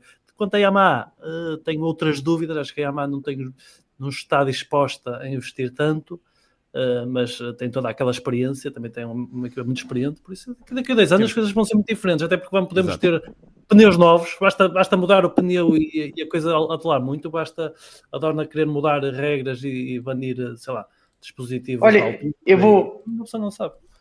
Eu vos digo uma coisa. Espera aí, Ruben. Uh, antes que, antes que, que, que eu me esqueça disto. Valentino Rossi, aos 29 anos, tinha sido campeão de 125 em 97, 250 em 99, 500 em 2001, MotoGP 2002, 2003, 2004, 2005, 2006, 2007 falha o título e 2008, aos 29 anos, era campeão novamente. Ou seja, praticamente depois dos 29 só ganhou mais um título, que foi no ano seguinte. Foi aos 30 anos. Uh, é, por isso, é por isso que temos que ver. Temos que ver. Ali- Aliás, isto num dos melhores de todos os tempos. Para mim, o melhor a seguir ao Agostini. Um, aos 29 anos, tinha praticamente a carreira feita. Uh, lá está, E o- nunca é tarde, nunca é tarde, mas o Miguel já vai já começa. O João, o João de Kobe num tema interessante foi pneus. Vocês acham que a Pirelli veio à toa para Moto 2 e Moto 3 e também fim de Junior GP? Acham que vieram assim à toa? Não acham que no futuro vai haver um assalto da Pirelli a MotoGP? Eu acho que sim, eu acho que, Eu acho que aliás, eu- eles Acho que é evidente. estarão a preparar isso, não é? Não é para não querem chegar se calhar ali ao MotoGP e ficarem mal, se calhar querem mesmo, vão ali, vão ali para as categorias mais baixas, ali perceber ali um bocado a coisa, trabalhar, até porque temos às vezes corridas, eh, temos às vezes corridas, por exemplo, que o Moto 2 corre depois do MotoGP, que tem eh, borracha depositada da Michelin, há ali uma certa aprendizagem que eles têm que fazer, E parece que me faz todo sentido, parece que estão a preparar terreno, não parece? Uma marca gigante como a Pirelli, só, só ir ali para o Moto 3 e Moto 2 parece que não faz Pois. sentido. Parece que não lhes E- interessa muito. É, E os pilotos que testaram em, em Moto 2 e, e alguns também já em Moto 3, os pneus Pirelli, e deram um grande feedback do, do pneu. O contrato da Michelin é até 26, Ruben? Uh, não sei de cor, se eu te confesso, não sei de cor o contrato que, a- que a Michelin Acho, tem. acho que é qualquer coisa assim. Sim, mas é, é, sim, é notório que eles não vieram aqui à toa, tem Mundial de Fórmula 1, cobrem também o Mundial todo de Superbike eh, e agora vêm a atacar completamente o paddock MotoGP por aí adentro. Eh, creio que no futuro vamos ter um MotoGP de Pirelli. Não sei. Eh, a marca francesa está lá muito agarrida lá dentro. Agora, se calhar, imagina que podem estar as duas. Como já teve, é? Já teve duas marcas. Antigamente era assim. Acho Houve um ano acho que estão cedo, não vamos Acho, ter. exatamente. Ia, dizer não. exatamente isso. Acho que tão cedo Houve não, um temos, ano, não temos essa oportunidade. é, acho que foi em 2007, chegámos a ter três. Tínhamos a Michelin, tínhamos a British e depois tínhamos as Tech 3 na altura, que eram equipadas com a do Mop, que era o pa- patrocinador principal da marca, eh, da equipa, aliás. Foi. Não sei, não sei, não sei como é que vai ser, não, não faço a mínima ideia. Ah, já agora, hum, eu espero honestamente que, que isso seja possível de acontecer porque isto, isto do- dos pneus é um bocadinho à semelhança daquilo que está acontecendo na Fórmula 1. Ah, opá, Sim. tem que ser dada a oportunidade a outras, outras, outras marcas para percebermos o, o- até, até que ponto as coisas, as coisas podem, podem correr melhor ou não. Também. Sim. Imagina É, que, que a Aprilia do, do Miguel se dá melhor com a, com a Feira. a Exatamente. Feira. Há suspensões que trabalham melhor. Até- eh, isso faz, faz Yeah. logo diferença também com, com, com, com vários fatores da, da moto. Ah, João, tu que estiveste no aeroporto, saíste, voltaste. Entretanto, vou deixar só aqui uma questão, porque basicamente depois vamos só fazer aqui uma, uma espécie de, de, de- de visita à classificação de Moto 2 e Moto 3, porque hoje vamos falar um bocadinho de Superbikes. Diz-me só uma coisa, o que é que tu achaste do fim de semana do o, o nosso, o nosso Papa. Eu sempre que digo Papa lembro do Papa, Papa, Papa. Do, Eh, uh, do, do, do Papa Sprints, que quase que, que fez um brilharete, e, e- mas o, o, o Martin não deixou. E logo a seguir, logo a seguir, não é? No, no, no domingo, não termina, não termina a prova, o Brad Binder. E, já agora, aproveito estendo aqui a pergunta, que é para dar logo a opinião, para passarmos isso para a Moto 2. E do Miller, na, que na minha opinião, eh, o Miller fez um fim de semana bastante positivo, eh, andou lá por cima, sempre no top 10. Esperavas mais do Miller, esperavas mais do, do, do, do Binder. Hum, eu não- em situações normais hum, esperava que a KTM tivesse a, a rodar mais ou menos já à frente, à frente pelo menos das Aprilias, Uh, dada, dada a pista, como falei anteriormente, uma pista para arranca, uh, e estiveram, de uma forma geral estiveram. Uh, agora, é- e temos esta situação que o- eles estão agora a utilizar o, o quadro que o, que- que o Dani Pedrosa estreou, se não, se não estou em erro, em Misano, aquele novo quadro em carbono, aquele, Exatamente. um um híbrido do carbono com, com aço tubular e eh, eh, o feedback foi positivo eh, quando testaram, agora aqui está sempre foi positivo outra vez, mas fiquei assim um bocadinho a ver o que é que aquilo dá, porque é uma coisa nova, uma mudança muito grande, até estou surpreendido de- do- dos pilotos gostarem tanto, porque a última vez que tivemos este quadro foi quando a Ducati introduziu em 2009 eh, de- que foi um bocado um misto. O Casey Stone o Casey Stone teve aqueles problemas de saúde em 2009, não andou muito bem por causa disso, mas ele mais tarde veio dizer que das Ducatis todas que ele conduziu foi a favorita dele, foi a Ducati em carbono. E depois foi para lá o Valentino Rossi e, ele não gostava porque não sentia à frente, e vimos o Valentino Rossi perder a frente milhentas vezes porque não tinha feeling da frente e desapareceram os quadros em carbono.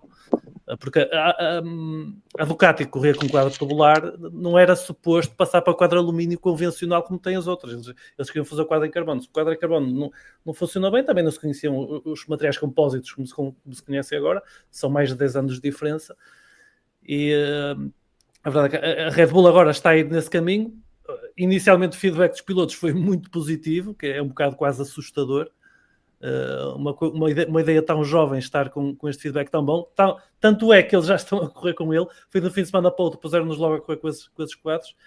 Uh, e eu, eu estava assim, em relação à performance KPM, eu estava assim um bocado, o que é que será que isto vai ser? Será que eles estavam com aquele, digamos, o tesão do mijo e, e este quadro é que é bom e, e- e ia correr muito mal? Ou ia, ou, ia correr, uh, ou ia correr muito bem realmente aquilo é muito bom? Ficou ali um bocadinho pelo meio, uh, mas realmente o Jack Miller foi o que, mostrou mais. Jack, o Brindeiro acho que fez uma corrida à vinda, mais ou menos ali pela frente. Normal. O, Jack é que notou é que notou-se que, que se fosse melhor. Os da Tech 3 penso que não têm direito a esse quadro, pois não, porque o Fernandes até estava a andar bem também. Mas acho que, acho que só tem a KTM oficial. É, é, só, é, só, só, é só oficial, por isso. Só para rematar, só para rematar também aqui, já e para finalizar, uma última opinião, que basicamente depois nós tivemos aqui a divagar um bocadinho sobre, sobre o assunto. Martin, achas que pode ser campeão?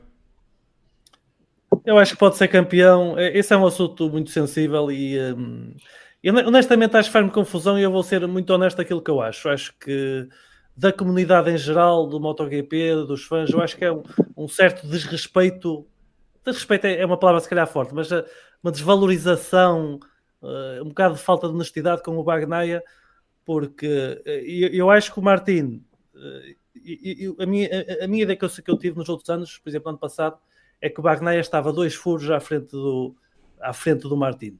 E este ano o Martin subiu um furo, mas acho que continua um furo atrás do Bagnaia, porque até, até acontecer aquele embróglio da Catalunha, o Bagnaia estava com 60 pontos de avanço. O Bagnaia foi superior ao Martin a época toda e eu acho que vai continuar a ser uh, superior. Para mim, ele, ele vai ser campeão e era onde estaria o meu dinheiro. Uh, acontece depois aquele problema em Barcelona, que, a bem dizer, o, Barcelona, o, o PEC foi atropelado, mas por culpa dele, porque ele caiu sozinho, né? mas eventualmente podia ter recomeçado a corrida caso pudesse pegar na moto e não tivesse sido literalmente atropelado. Depois correu ali em Misano lesionado, teve o problema de shattering na traseira na Índia, ou seja, foram três grandes prémios atípicos foram três grandes prémios atípicos e aparentemente em Misano, em, eh, agora em Monteg, já estava o problema de chatting de traseiro estava resolvido e acho que foi evidente porque, embora eu acho que o Pecos é, é, forte em praticamente tudo, é bom nas sprints, é bom no 1 para 1, é bom nas corridas, é bom em qualificação. Havia um sítio que ele, havia uma altura que ele não era, que ele nunca foi bom, que foi à chuva. E nesta corrida ele foi forte à chuva. Ele, ele até me parecia que estava, poderia apanhar o, o Martin. Por isso, eu acho que o Bagdad neste momento é o, ainda é o principal candidato e esta, o, o Mila chegou aqui à frente, o, o, o Martin chegou aqui à frente do campeonato um bocado Opa, é, é, muito injusto estar a dizer sem saber nem escrever porque ele ganhou as corridas e claro. ele está numa forma incrível. Uh, agora, na, se formos analisar a época toda, o Bagnaia foi mais forte e eu acho que vai, vai, acontecer, até porque eu acho também que o Bagnaia corre muito melhor sob pressão do que quando vemos aqui os, os erros do aqueles erros que se chamam de tênis, os erros não forçados. É o erro não forçado. Raramente, quando ele está, quando estão a apertar os calos, ele anda bem. Defendeu-se sempre bem do Bastianini, defendeu-se bem, muito bem do Pedrosa lesionado em Misano, nunca falhou uma travagem. Eh, defendeu-se muito bem do Marco Marques em Aragão no ano passado, foi espetacular. Ele é muito forte quando está sob pressão. Por isso eu acho eu estou à espera que ele vai eh, Agora não vai chegar ali como, como se fala muito que o Martino vai limpar e vai acontecer. Contudo, contudo, temos que terem atenção que o Martino agora está a cheirar, está, está, a começar a tocar, está com o dedo, está a começar a sentir, oh, bem, eu posso ganhar isto. E embora ele, ele, ele anda a dizer, uh, aliás, vemos pela forma como ele se sacou da pressão, ah, isso é para ganhar, o título é paz de fábrica. Ele está a sair da pressão porque ele, de certa forma, ele, ele, está a sentir o título, está com uma é motivação fantástica, está a pilotar bem, está a pilotar bem, não é aquele Martin que, que está a fazer as neiras, está ali sempre na frente, que é o, é o que fazia o Wagner. O Wagner corre sempre no top 3. O Wagner, quando cai, cai do top 3. E o Martin, às vezes, andava ali no sétimo, oitavo, nono, numa outra corrida, e é por isso que ele nunca lutou pelo título.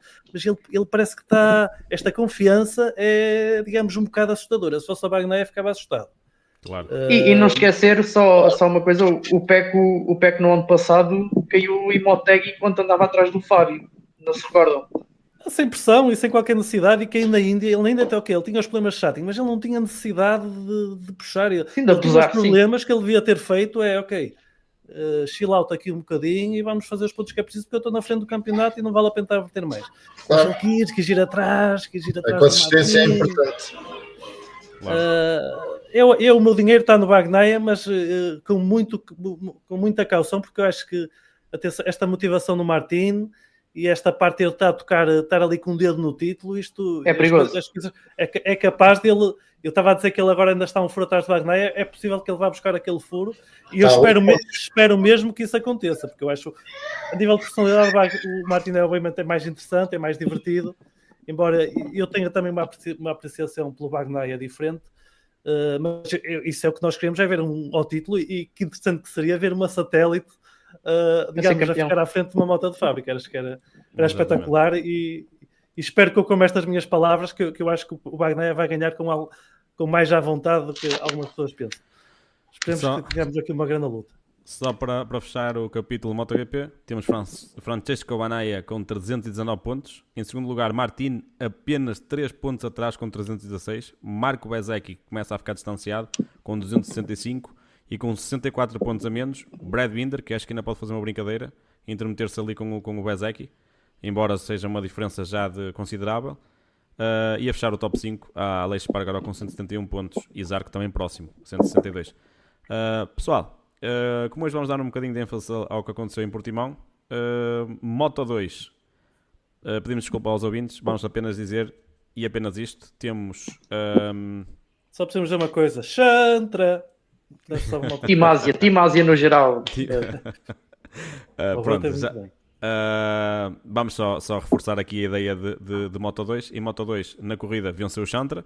Finalmente, o Chantra, que, que na, na, na época passada tanto falámos nele, uh, se bem que uh, a, Timo, a Timásia teve brutal, a Chantra e a Ogura. Uh, E tem um problema grande agora.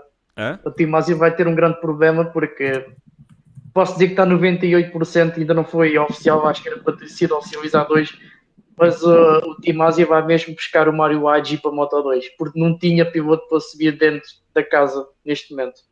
Exato. O Tai Furusato fica em Moto 3 e vão mesmo buscar o Mario Agi para a Moto 2 com a saída do Ogura. É, Mas já, diz-me uma coisa: Mário é japonês. não, tailandês. Não, pronto, mas o nome Mário.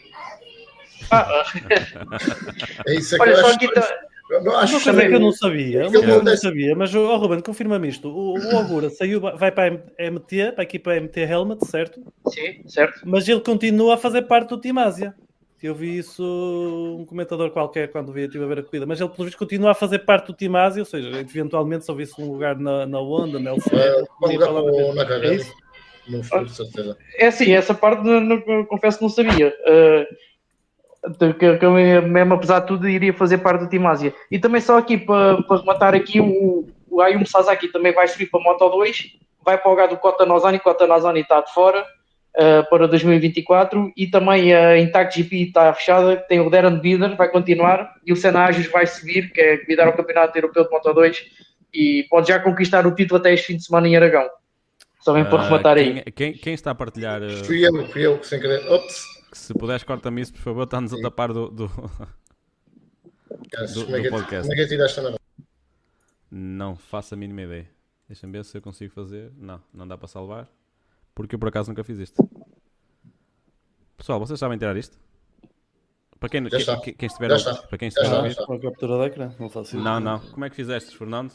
É que eu não consigo. Sou eu que tenho que fazer, salvo erro também. Opa! Estou aqui a tentar mudar a minha imagem e esta merda. Já está. Whiteboard. Peço- peço Coisa desculpa. chamada whiteboard. Já Procura está. por isso. Ya, ya, não, mas isso, isso é o, o que tu agora estavas a ver em direto, é aquele pequeno delay que eu já tinha tirado. Ah, não, que eu Eu tive, tirar, eu, tentado. tive, eu tive que tirar aqui também. Ok, estava a tentar tirar aqui o Ok. esbaciamento. Não, mas, mas sem problema. Peço desculpa, pessoal. Peço desculpa. Eu também não sei peço quem é que está a falar, mas. Uh, Ruben, eras tu, Isso não são é? problemas técnicos que eu tenho, tenho que resolver. Sim, só estava me- mesmo a dizer que o, que, que o Intact GP eh, está fechada, tem o Darren Binder e vai subir o Senna Agios e o Sasaki vai, vai ser rookie para o ano na Mastercam e só está o Koto Nazani de fora.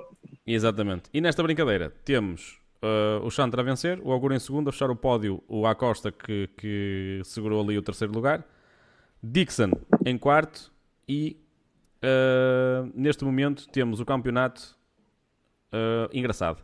Engraçado porque acho que isto, mais coisa menos coisa, está entregue. Temos então o, o, o Acosta reforçou a liderança, tem, tem neste momento mais 50 pontos do que o Arbolino, o Dixon Uh, ficou com 159 pontos e reforça assim o terceiro lugar em relação ao Canet que tem menos, uh, tem, tem menos pontos, como é lógico, tem 124 pontos. Canet, para mim, não, não será sequer candidato ao top 3 e, uh, e vamos ver como é que isto, como é que isto termina. O, o Chantra dá um salto tremendo na- na, na classificação e, e- e vai para sexto lugar. Pessoal, muito rapidamente, uh, Moto 3, temos a Moto 3 que é sempre uma das provas mais emocionantes de todos os tempos. Temos Moto 3, o pódio com Mazia, Sasaki e Olgado. Pessoal, alguma surpresa aqui? Vocês estavam a contar com isto? Estavam a contar com outras. Com o, o não terminou, o Artigas, o Bertella e o Suzuki também não terminaram. E a fechar os últimos lugares temos o Suruyo, a Agi e a, e a Ana Carrasco. Isto só para, Eh, para reforçar. Moto 3 também está um campeonato interessante. Realmente o campeonato mais, eh, em termos de emoções, mais, mais fraco realmente é o de Moto 2. Eh, já o Mazia tem mostrado uma grande consistência e venceu duas corridas seguidas. Para mim, dentro desses três, é o mais forte candidato ao título. Sasaki pode surpreender, atenção que eles estão completamente errados um ao outro, vai ser entre estes três para mim a discussão do título. Denis Onshu foi para o chão e disse adeus ao campeonato, praticamente. Uh, o David Alonso também fica um bocadinho mais distante, mas acho que estes três vão, vão discutir o título en- entre eles. Uh, até porque quer o Mazia e o Sasaki como vão subir, ambos querem subir como estatuto de campeão do mundo e o Daniel Algado quer ficar na classe, ser o primeiro piloto sempre do Moto 3 a defender um título na própria classe. Uh, acho Ficamos sem que pronto, e, e acho que basicamente está um campeonato muito interessante de Moto 3 e também só para dizer aqui uma notícia desta semana, que ainda tinha dito no podcast anterior, a Intact GP também já está fechada, a Intact GP Escobar já está fechada também, vai ter o Kevin vai na mesma e o Tatsuki Suzuki vai estar de Escobar na Pro ano, ao lado do, do E com esta, com esta brincadeira temos o Mazia com 199 pontos, com menos 6 pontos o Sasaki e Olgado com menos 9 pontos em terceiro. Ah, o quarto e quinto lugar está entregue a Alonso e ah, David Alonso e Onchu. David Alonso já está a 30 ahm, a 39 pontos, já começa a ficar a ser muito complicado. Ahm, e Onchu acho que praticamente pode, pode ter perdido o, o- o- É melhor pensar em para- o Moto caminho 2 para o título. Exatamente. Agora temos aqui o João novamente, e ele saiu e voltou, voltou muito mais bonito, vejam, que está com mais, Entrei, mais nítido. entrei com o telemóvel porque aqui a internet do meu hotel, por Foi abaixo. razão, cansou-se devem ter reiniciado o router ou assim. Ainda, O ainda pessoal, não o pessoal que está a ouvir desde o início também. sabe que o João já esteve, já saiu, esteve no aeroporto, agora está no, no hotel. Andar, Isto, isto está a ser brutal este podcast. Está a ser super diferente. O Fernando entrou também eh, um bocadinho atrasado, mas, mas pronto, mas se- sempre, todos a tempo. Pessoal, ahm, vamos agora passar a outra fase. Uh, MotoGP vamos dar isto como encerrado. Se calhar atribuímos agora os prémios e terminamos já com, com a parte do MotoGP. Sim, para mim, siga. Fernando, queres começar tu? A quem é que atribuís os teus, os teus prémios? Bem, eh, o prémio eh, será para Martin, eh, para ouro. Será também prata o Acosta pela consistência. O bronze continuará para aí. Agora nem para o bronze tenho ideia, mas sei que para a lata poderá ser para, para Quartararo. Este fim de semana tive bem a, a- a classe ali bem, bem feitinha. Estou fazendo agora assim já de cabeça, assim pelo alto, que eu estou a pensar, e é, é essa que eu, que eu vou dar, essa sequência. Só não, não consigo dar para bronze, pronto, e fica a branco em bronze. E, e, e, eh, e o Aldelata, O Baldelata, que é o mais importante de todos. o Baldelata é mesmo para cortar, para mim, na minha opinião. Ok. Ahm, Ruben, tu ou João? Oi. Próximo. É o João. Vai, o Ruben, João eu fico para o fim, eu fico para o fim. Ah, tá bem. anda lá, anda Tá lá. pronto. Uh, então o meu questão de ouro vai ser entregue ao João Mazia, porque deu uma revolta incrível ao campeonato que teve de Moto 3, venceu duas corridas seguidas e agora é o novo líder do campeonato. Não há muito a dizer. Um, com a outra metade do ouro também fica para o Jorge Martins, pelo campeonato que faz. O, o bronze, vou ter que dar uh, à consistência do Pedro Acosta, porque tá, foi consistente mais uma vez. Arbolino foi apenas 11 à Costa. Uh, tem que estar sempre naquele sítio, naquele top 3. O Acosta é obrigatório de estar e, e em condições difíceis o Acosta teve outra vez, provou mais uma vez. Embora, que eu não sei se é irónico ou não, o Acosta diga que não se entende com a Moto 2. Se aquilo não, não se é entender com a Moto 2, eh, Jesus. Uh, a mim o pistão de prata vai mesmo, vou atribuir Prata ou bronze? também ao. ao eu disse bronze primeiro, se calhar cometi um erro. se calhar percebi mal. Ok. Uh, prata para mim vai, vai para o PEC, porque eu, como o João tinha referido ainda há pouco, também com razão, o PEC tem, tem sofrido bastante nestas últimas corridas e, tam, e também tem mostrado que é campeão do mundo e estava para, para defender isso. Para mim, o balde de lata, não sei o, quem é que é de atribuir, porque não, não, confesso que não, não acompanhei o fim de semana totalmente a fundo, só se der ao São Pedro do Japão. porque. Pela chuva. Porque, sim, porque. E aos capacetes, não sei. Faltou a bruxa lá de Mandalica, né? João. Não, eh, o João é para o último, que ele tinha dito. Então vou Ah, ser eu. ah, pois, é verdade. Então é assim: o ouro vou atribuí-lo ao Chandra. Primeira vitória, acho que é merecido. E, eh, e aquilo foi tão torcido que até hoje que, que torcemos tanto por ele, pelo menos eu. Que, que o Chandra- venceu no ano passado, tô. É a segunda vitória do Xandra. é a segunda Da vitória. Tailândia, em cá. É, é para ser, eu ia agora Indonésia. questionar se ele estava Acho que foi na dizer- Indonésia. Eu ia questionar se ele estava a dizer desta temporada. Ah, Fiquei na dúvida se Mas ele é a segunda vitória. Até porque eu tinha visto, eu, eu fiz aqui os meus apontamentos e ele no registro de, de- no site de MotoGP só tem uma vitória. Ok. sim, tem eh, uma vitória. Acho que foi na Indonésia no ano passado. Ok, ok, não, tem- exatamente. Não estava, provavelmente não estaria atualizado. Primeira vitória deste ano, não interessa. Foi merecido, foi merecido.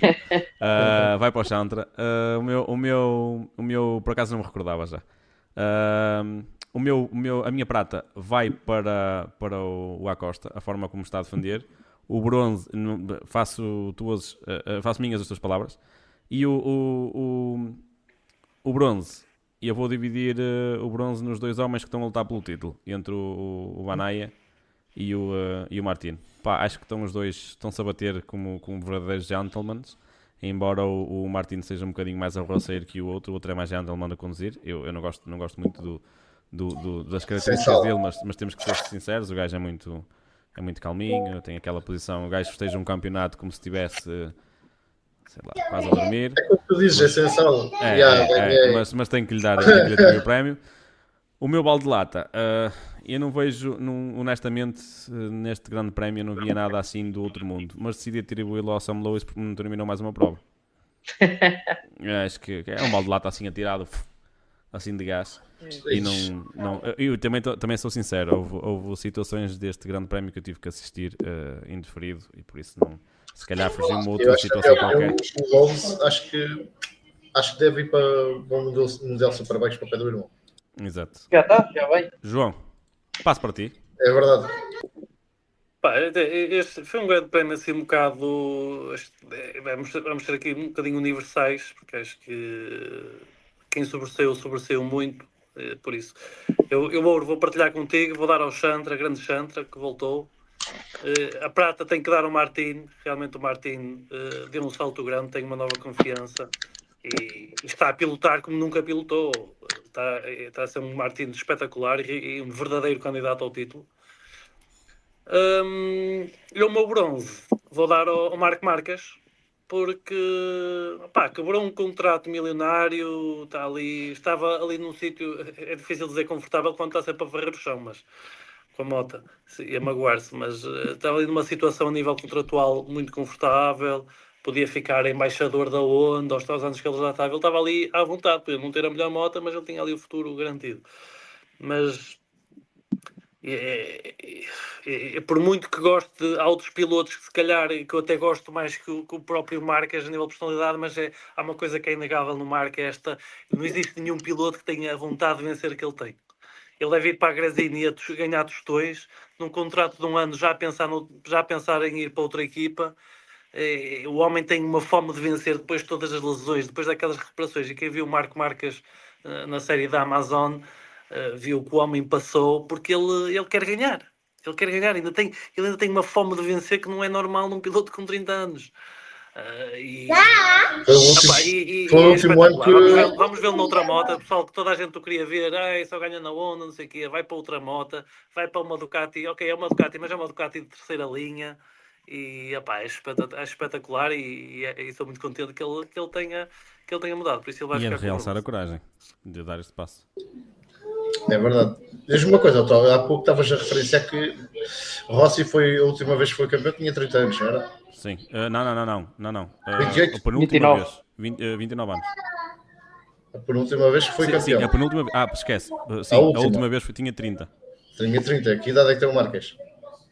O Marcas 30. uh, tem 30. É isso. É as lendas que querem assim.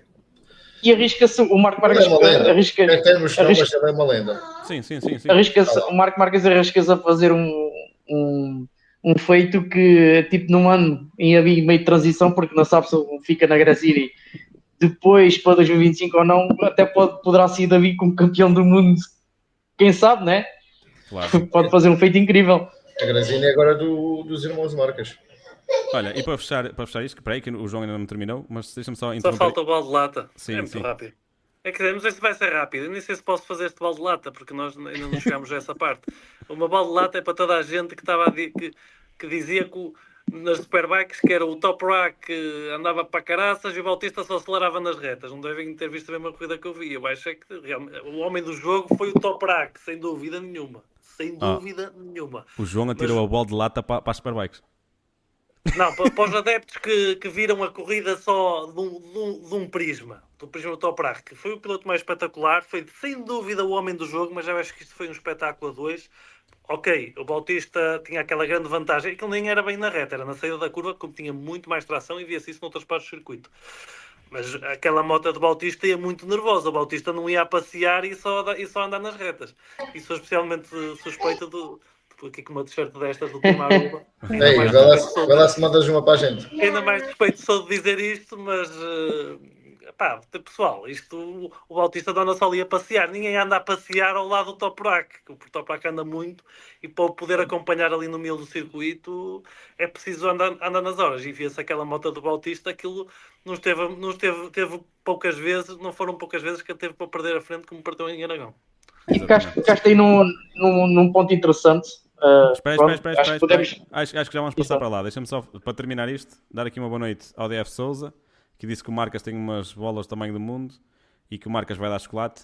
E atenção, temos a Carlinha a assistir ao nosso podcast. A Carlinha, que é a nossa moderadora, tem estado um bocadinho afastada. Carla, disseste que bom ver-vos e acho que nós retribuímos deste lado. Um beijinho muito grande para ti e que bom, que bom nós ver-te a ti por aqui. Exatamente. Beijinho à Carla. Um beijinho muito grande à Carla. Posso, posso só dar aqui um, um pequeno à parte? Como o João estava a falar, eh, mudou lá para as Superbikes. Vocês sabem que, qual era o motor que o, o Bautista tinha o ano passado? Hã? O motor é que ele tinha. O mo- O motor é que ele tinha. Sim, que motor é que ele tinha naquela moto o ano passado.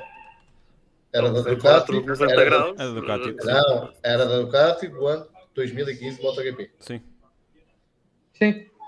Ah, Mas será? Isso é verdade. Eu, É, Eles têm, li, eles têm que homologar, eles têm que homologar os motores. Não sei se eles- Pesquisa, pesquisa. Era do ano 2015 aquele motor do de, de, de MotoGP. E por acaso também Mas é, como, como eu estava a- dizer, o João tocou aí num ponto interessante uh, sobre aquela abordagem da última curva e na entrada para a reta. A Ducati não é a moto mais voz em reta. É só um ponto que se tem que tocar. A Ducati é assim. Assim, que o Dispara bem cima nas saídas. ser, não é? O Bautista em cima acaba Sim, sim. Mas se calhar com o mesmo Mas é- piloto, eh, se calhar não. E, e reduziram as rotações. Malta, passámos, eh, só, só, só, só para, para reforçar outra vez, para quem estiver a ouvir, passámos neste momento, fechámos o MotoGP e vamos dar um bocadinho de especial atenção às Superbikes, porque foi em Portimão e tivemos lá pessoal do nosso grupo, hum, mesmo moderadores, o Ruben esteve lá, o Godinho esteve lá. Fernando, chegaste a ir? Não, eu estava em trabalho. Ok, mas, mas foi o- pelo menos o Godinho esteve lá em representação do MotoGP Portugal, assim como o Ruben, e o João ah, também que assistiu a tudo. E eu confesso, por ter-me um bocadinho mal, só vi uma coisinha ou outra, ah, vou abster-me um bocadinho e vou passar a bola para, para o João e para, o- para o Ruben. Ah, é normal que eles agora vão, vão dar aqui um bocadinho mais ênfase a este, este assunto do que eu, porque eu não quero estar a dizer as neiras, porque vi mesmo um pouquinho. Uh, assim, o, a, Antes de mais partilhar a tua experiência. Sim, a a Superbike em Portimão uh, foi, foi completamente incrível. Houve algumas pessoas que disseram que, que as bancadas estavam despidas, é, é uma verdade, mas uh, na Superbike compensa muito mais e quem tiver essas oportunidades de comprar o bilhete paddock e ir lá para dentro, isso aí estava votado porque também tem-se acesso à bancada principal na, na reta da meta. É barato, por isso- malta, é borla. É para ver corridas desta qualidade é de borla. É de borla. Para, para, Basicamente para terem, para terem a noção, o bilhete, o bilhete paddock custou por volta de 55 euros. É, é quase para, para é assistir a... para andar lá no meio dos pilotos, tirar fotos à Sim. beira deles, abraçadinhos. Trocar uma é palavra. De borla, é de borla. E com grandes pilotos. Por isso teve uma grande influência, uma grande influência de público. É verdade, tinha muitos estrangeiros, ingleses, espanhóis sobretudo, uh, mas uh, foi, foi muito bom a nível de público e creio que foi das melhores corridas uh, da, da, temporada até ao momento. Abordando aqui um pouco a Super Sport 300, Jeffrey Buice foi campeão do mundo em 2020, repetiu este ano, depois de ter ido à Super Sport, mas uh, decidiu voltar atrás. E para o ano terá também, vai tentar defender o seu título, não com a Kawasaki MTM, mas com, com a KTM. Uh, foi um título, foi o primeiro piloto a fazê-lo, conquistar uh, dois títulos de Super Sport 300, não foram de forma consecutiva, mas um, o seu nome estava por duas vezes. Só que também realçar que na Super Sport tivemos os nossos portugueses, o Diniz e o Tomás, uh, que fizeram brilhantes corridas e mostraram que têm todo o potencial para estar lá no, no meio deste, deste lote de pilotos de campeonato do mundo. E aqui também um pouco, uh, não sei se alguém quer acrescentar uma coisa aos 300, mas também só para fechar aqui um bocadinho a corrida super para 300, o, foi confirmado ontem que o Boris Venom vai se manter na MTM Kawasaki e o Mirko Janai sai da Yama também para se juntar ao, ao Boris Venom na MTM no lugar do Jeffrey Boyce. Uh, João, queres dizer alguma coisa de, das, das 300? Não, não acompanhei, Ruben, infelizmente não acompanhei. Até da Super Sport só consegui acompanhar a primeira corrida. Uh, pronto, basicamente é isso. A luta foi entre Jeffrey Boyce e o, José Luís Pérez Gonçalves, um duelo bastante interessante. Uh, todos nós sabemos que o Pérez Gonçalves é um piloto bastante agressivo, mas uh, houve muito fair play no final da corrida, inclusive até um grande post da MTM dedicado aos dois pilotos que estavam a lutar entre títulos. Na Super Sport 600, também já aqui dar um update, o Denison, o Denison perdão, o Canon Chu vai ficar na Puccetti e vai tentar atacar o título para o ano que vem nesta mesma marca, nesta mesma estrutura e vai ficar pela Super Sport. O Nicole Bodega só precisou da corrida 1 para vencer e eu só queria tocar aqui num ponto bastante importante que há muita gente que critica a Super Sport porque temos uma Ducati que é quase uma 1000, temos uma, uma MV que não é uma 600, uma Triumph não é uma 600. Uh, malta, o campeonato está quase todo equivalente. A eletrónica em si uh, permite ter um campeonato equilibrado, porque se não fosse equilibrado, o Dominic Agatar não tinha limpado como R6 no ano passado, tinha ido para uma Ducati. Uh, acho que foi uma mais-valia esta nova geração Super Sport para, para, para o Mundial, a Super Sport que andava um bocadinho apagada e trouxe aqui, salvo o erro, tivemos sete construtores a pontuar este ano com marcas diferentes. Até uma Suzuki, que foi um piloto inglês que fez o white card em Donington Park, pontuou na Super Sport. Um, abre aqui um, um leque incrível de marcas, de pilotos, de talentos e temos aquele som incrível da, das Kawasaki e das R6 ali misturado com, com as MV, com as Ducati, com as Triumph. Uh, é completamente incrível este campeonato uh, da forma que está neste momento. Como estava a dizer, o Nicole Bodega precisou só da corrida 1 para ser campeão e vai estar na segunda corrida, venceu uma R6 o Stefan Manzi, também era um dos críticos disso, mas o Manzi é crítico em tudo. Uh, deu réplica e venceu a, a corrida 2. Com o Jorge Navarro na corrida 1 também foi o melhor resultado dele, também a aparecer com, com a onda da, com a, peço perdão, com a com a Yamaha Tendkate, uh, fez o primeiro pódio. Viu o Marcel Schroeder também bastante rápido e temos tudo para ter um campeonato Super Sport em 2024 bastante competitivo, também com a exceção do Adriano Huertas à, à Ducati e Aruba. Uh, e vamos agora aqui abrir o patamar principal, João. O que é que viste da Superbike? Epá, eu vi, eu vi e li eu, o que eu vi vai de acordo com o que eu li em, eh, pá, diversas notícias que me foram passadas à frente, seja em fóruns, redes sociais de, em Portugal e uh, em, muito, em muitos estrangeiros que consideraram as corridas de superbikes, muita gente, li muita gente a dizer que as melhores corridas de sempre de superbikes, e de facto foi ter uma corrida do início ao fim em que os pilotos estão constantemente a passar-se e, e a atacar e a voltar a ser ultrapassados uh, é espetacular. E aqui aquilo que o pessoal se queixava da Ducati passar na reta, isso, isso foi o que acrescentou ao espetáculo. Se não houvesse isso, não havia o espetáculo que houve. Aquela assimetria entre as duas motas foi o que criou aquela, aquela luta espetacular. Porque se as motas forem muito iguais, os pilotos têm dificuldade em se ultrapassar. Por elas serem tão diferentes e por uma ser mais forte na saída para a reta e sair mais rápido e outra ser mais forte no meio da curva, criou esta, esta corrida espetacular. E. Um, Uh, como disse há bocado, acho que não há aqui como, não há aqui como fugir, embora eu acho que uh, haja, seja, tenha havido por muita gente um, desacredita, um desacreditar de, do que fez o Álvaro nesta corrida, porque sem dúvida que o Toprak é o MVP, não ganhou as corridas, mas pá, fez Sim, mais. Tá tá Tem que, teve que trabalhar mais, independentemente que eu, eu, eu, eu acho que o Bautista trabalhou muito, arriscou muito e notava-se o trabalho que ele fez, que ele fez com a moto, eh, a dific, a, as dificuldades que ele tinha, a dificuldade que o Toprak tinha na, na reta da meta, o, no, Bautista notava-se que tinha dificuldade no mil, no mil da pista. A moto não estava tão boa como a Yamaha, mas não há dúvida que quem teve que trabalhar mais, quem teve que arriscar mais, eh, foi o Toprak. E, eu, eu, foi, e foi o, o homem da luta, apesar de ter ganho o Bautista Uh, foi, foi incrível. Eu já vi a corrida, principalmente a corrida 2, vi, vi outra vez, continuei, fui ver outra vez mais tarde, porque eu acho que desde quando gosto de quando a corrida mesmo eu gosto de ver até numa transmissão. Fui ver outra vez, comentários, ver outras coisas. Pá, foi, foi incrível e acho. Espero, eu só espero que, que realmente um, a BMW esteja a precisar de piloto e que o piloto seja o Toprak já não vai ter problema na, na de, de, potência, porque não falta, não falta é potência, que não falta é não. é potência à BMW. Eu espero bem que isto não seja, que, o top, que, que a moto seja competitiva e que o Top Rack continue a estar lá à frente para nos poder dar estes espetáculos, continuar a lutar com o Bautista. E o mesmo digo para o Jornal também na, na, na, na R1. E, e também uh, só. Uh, espera, espera só um bocadinho. Recebi uma mensagem, recebi uma mensagem em privado a perguntar o que é que se passava com o João.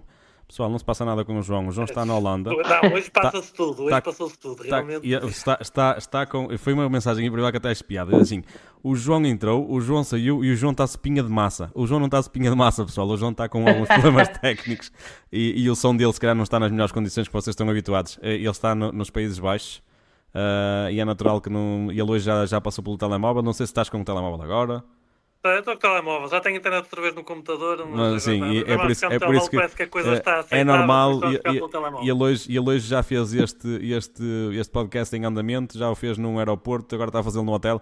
É normal que ele não esteja com aquela qualidade de som que vocês estão habituados. Não se passa nada, é mesmo uma questão de logística e de, de, da parte dele. Ele já está a fazer um esforço enorme para poder estar aqui connosco. Uh, desculpa, e, e continuando, continuando. Uh, continuando continuando então aqui, ainda no tema da Superbike, não sei se reparaste, nós estamos cada vez mais a ver um Gerard Garmov conseguir fazer gato sapato daquela BMW. O fez quarto na corrida 2, também não fez um mau resultado na corrida 1, e o Gerard está, não sei se merecia um, ter mesmo estatuto oficial. O também andou bem, atenção, não, não foi um fim de semana péssimo para o Van der Mark, que o terreno é completamente apagado. Um, e tivemos a confirmação também da Superbike, uh, segredo mal escondido, o Max Avassani vai então para o lugar do, do Ria, uh, para, ao lado do, do Alex Wallace. O que é que achas que o Bassani consegue fazer? Uh, queria, por acaso, queria falar sobre isso. O Alex Bassani, que é dos meus pilotos favoritos, que vai para a Kawasaki, mas apesar de ser os meus pilotos favoritos, eu acho que a Kawasaki é capaz de ter um problema para o ano. será que vamos cobrar esta época dourada quando tivemos, até mais do ano passado, tivemos ali o Bautista, o Ray e o Toprak ali, os três grandes ali. Eu acho que vamos, daqui a 10 anos vamos olhar para estas coisas que estamos a ver agora. Pá, é, antigamente é que era, agora não é nada. Era. Vamos trabalhar para estes momentos. Uh, existe aqui alguma possibilidade, o Jonathan Ray para R1, Toprak para a BMW, também uma incógnita, e, ainda, e eu, agora que pegaste a Kawasaki, ainda mais incógnita. Será que vamos, vamos chegar ao fim da época dourada ou vamos ter ali, achas que as Kawasakis é o salto que o Bassani precisa, ir para uma equipa de fábrica? É assim, uh, é uma boa questão, mas uh, acho que estamos a passar por uma nova transição. Uh, o Jonathan Ray sempre o habitamos a ver de Kawasaki, várias vezes campeão mundial. O Toprak sempre o habitamos a ver de Yami a fazer os resultados que fez, e Tito também com, com, com a Yama e agora vai para a BMW. E o Bautista mantém-se igual, ou seja, fica na Ducati, supostamente na melhor moto do grid. O Axel Bassani ao ir para a Ducati, ah, para a Ducati, peço perdão, para, para a Kawasaki, tutorial, I will show you. Vamos ver, eh, é um estilo de moto totalmente diferente daquilo que eu estava habituado. Acho que vai sofrer um bocadinho até realmente encontrar o que é a Kawasaki. A Kawasaki que teve alguns problemas para encontrar hum, o piloto ideal, porque supostamente, segundo depois de um teste com o Vinho Aragão, o Adrian Huertas uh, ofereceram por volta de um milhão de euros para o miúdo ir para, para a classe. Também acho que não seria o piloto indicado para, para ser um top. Uh, mas eu preferi juntar-se à Ducati para o ano vai estar na Aruba com, na, na Super Sport. A questão propriamente dita, se calhar para o ano, Deus queira que não, Deus queira que a gente esteja profundamente uh, enganados, mas podemos ter um ano um bocadinho mais, mais seco de batalhas de, entre estes três titãs que estamos habituados. Mas uh, espero completamente estar enganado. Espero bem ver o Ria vai em cima com a Yama. Espero ver o Toprak uh, também com a BMW a fazer. Atenção ao André Locatelli. Atenção ao Locatelli. Uh, poderá Ups, fazer o um caiu. poderá fazer um, um bom, um bom, O bom campeonato e também ter talvez um Inter Baclona, o Xavi vier um bocadinho mais em cima, vamos ver. Mas eh, espero, espero termos a- as lutas de novo, todas na rivalta. É Estava outra vez com o quadro branco. Era interessante. Eu tenho aqui uma pequena esperança para a Kawasaki. Eles devolveram nas rotações este ano um, um bom leque de rotações. O problema que acontece nestas motos é que eles têm aquele, aquela, aquela parte de hardware eh, homologada. E o que é que acontece? E que, pelo que eu estive a ler já nos artigos, é que a Kawasaki recebeu as rotações extra, eh, mas eh, to- todo o sistema de, de- vamos lá ver, de respira, de, que o motor respira, o motor está feito para trabalhar às, quat- às 14 mil e qualquer coisa, não Sim. está feito para trabalhar às 15 mil, ou seja, eles, eles receberam aquelas rotações, mas realmente não está a tirar partido e provavelmente só para o ano é que a Kawasaki é capaz de dar um bocado um salto real em potência em relação às rotações que receberam. Quem sabe aquilo até, até não tem um- quem sabe não se tenha enganado a organização e tenha dado umas rotações a mais e, acaba, e a moto esteja boa e ali o, o Bassani e, e tal, até o Louço pode dar, possa dar um bocadinho de ar de, de graça lá à frente. Mas pronto, mas vamos ver. A, a, a piada mesmo é essa. Mas a verdade é é difícil fugir a isto. Com, com, com o- dos três grandes, os outros dois vão para motas novas e o Bautista está ali com a motinha do ano passado, tudo afinadinho. E vai ser, vai ser difícil. Vai, pode ser uma época aborrecida na luta para o título. Eu acho vai ser interessante. Vai ser interessante ver tanto o Rea eh, em azul e o Tropac eh, também vai azul e branco. Mas É eh, preto, preto agora. é a BMW, pronto. Vai ser interessante. Estou bem curioso para ver Eu, isso. eu confesso que estou mais ansioso pela próxima época do que propriamente para o que resta desta. ah, para o que resta desta, para, para o que, para o que foi desta. Ah, basicamente, porque não foi, não foi tudo aquilo que eu estava à espera, foi um- praticamente um domínio absoluto da, da, da Ducati e do, e do, ahm, e do, e do Bautista. Esperava que, que houvesse ali um bocadinho mais de luta para com ele, mas não, não, não foi, isto foi limpo. Foi, foi chegar ali. Ele ganhou as. Quantas corridas Podemos- é que ele logo no início? As, quantas é que foram? Foram 5 ou 6 corridas? Eu sei que ele, que ele, neste momento, é o piloto que venceu mais aos comandos de uma Ducati. É a única coisa que ele sei neste momento é na Superbike. Mas também há aqui um ponto Também há mais corridas agora, não é? Como antigamente o tempo do Pois, Bailey é verdade. E do, Há aqui um Bailey, ponto que eu. quem ganhou? Ganhou Bailey, Corsair, Fogarty, ali muita gente que ganhou, mas também havia. O calendário era bem mais pequenino. Isto, Há, há aqui um ponto. Só. Isto, isto só, vem a, só vem a reforçar uma coisa, que as Superbikes é cada vez um campeonato mais interessante de se assistir. E, Sim, e- e o pessoal, e o pessoal deve, deve dar, deve dar uma oportunidade às Superbikes. E, e já o pessoal que até disse, ah, mas que eu não percebo nada de Superbikes, tens, tens, tens duas corridas, depois tens uma, depois tens Superpole, depois isto. Opá, não é difícil de entender. Eh, Eu até, eu até acho que, que o MotoGP está um bocadinho mais parecido, agora com, com, com, com ao adotar isto, o facto de termos duas corridas, uma sprint e por aí fora, até um bocadinho mais parecido com as, as Superbikes. Não é complicado de entender e depois vocês verem isto estranha-se, mas depois entranha-se e entranha-se bem, porque é- acaba por ser até mais interessante por vezes do que, do que, do que neste momento o MotoGP. Sim. Todos nós, E- como e- fãs, estamos a ganhar com isso. Claro, claro, todos, todos, sem dúvida. E para o ano vai, haver aqui um nome interessante que todas as vezes que testou a moto surpreendeu e se chama Nicola Bodega. Acho que o Bodega para o ano poderá também dar fazer algumas corridas lá no topo, porque O Nicole, cada vez que testou, foi elogiado, andou a fazer bons tempos. Também nada, acho que não foi nada divulgado em si, mas uh, impressionou dentro da, da, do da Ducati todo, todo esse tempo que ele fez e poderá ser uh, também aqui uma boa surpresa para o ano que vem. Com isto tudo, vamos para Jerez, só realçar que o Campeonato do Mundo 300 acabou ali em Portimão, que era a última corrida prevista. Jerez, como sabe, vem em substituição de, da Argentina, de San Juan. Vamos com, com, o título de Super Sport já decidido. Pouco falta também para o Bautista confirmar, vai andar a ter mais margem para decidir ainda e, e basicamente é isso. Mais volta, uh, menos volta, aquilo é dele. Sim, uh, não é hipótese. Acho, acho que. Eu já nem digo mais prova, menos um... prova, é mais volta, menos volta. Aquilo Sim, está mais que entregue. Eu acho que... Oh, Ruben, desculpa lá, só uma coisa à parte. Tu estiveste lá em Portimão, não foi? Sim. Tiveste lá, passaste lá pelas barracas das bifanas, não? As barracas das bifanas? Pode ser lá para o pé, sim. Comer é bom. Parece que um bocadinho mais, sim. Não sei o que é se passa. Uma mal bifanas aqui do Algarve. É, é da Câmara, é da Câmara. É, é. é está a Photoshop. Já, já uh, pronto, está, estava mesmo, só mesmo para acabar aqui o tema Superbike, uh, vamos para Jerez, o Álvaro Bautista já tem uma mão no título, penso que poderá não, não tenho aqui as contas totais, mas acho que pode já até fazer a festa, inclusive na, na primeira corrida. Isto o Toprak estiver nas melhores condições, mas ele também basta agir o Toprak ao longo do fim de semana para, para conseguir esse título. E nem é preciso muito, acho eu. Uh, e pronto, e fecha-se mais um ano de Superbike em, em Jerez. Pessoal, está feito. Está feito. É assim, demos, tanto, uma, demos aqui uma. Tanto um, o MotoGP como o, o Miguel Superbikes acabam todos em Espanha, certo? Exatamente. Pois, coincidência. Espanha, Espanha, Espanha. Não há coincidências, não é?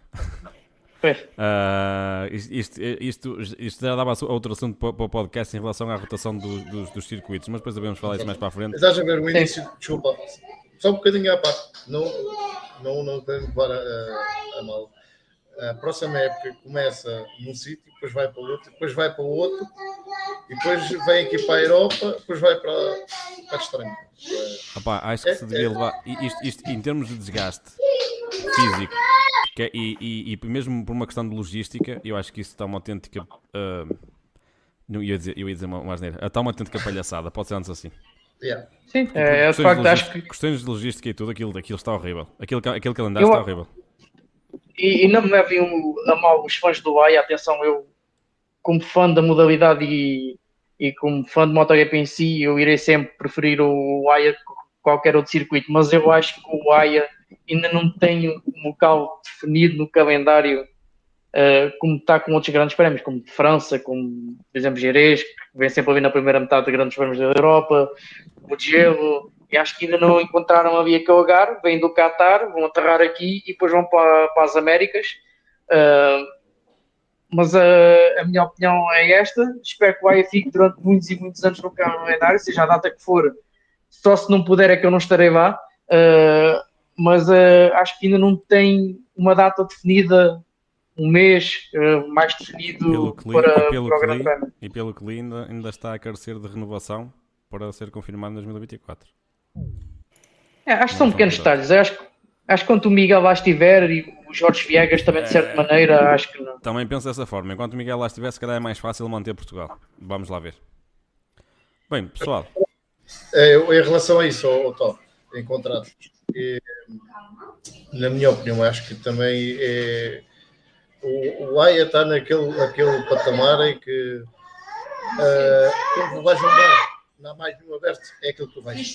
Paulo.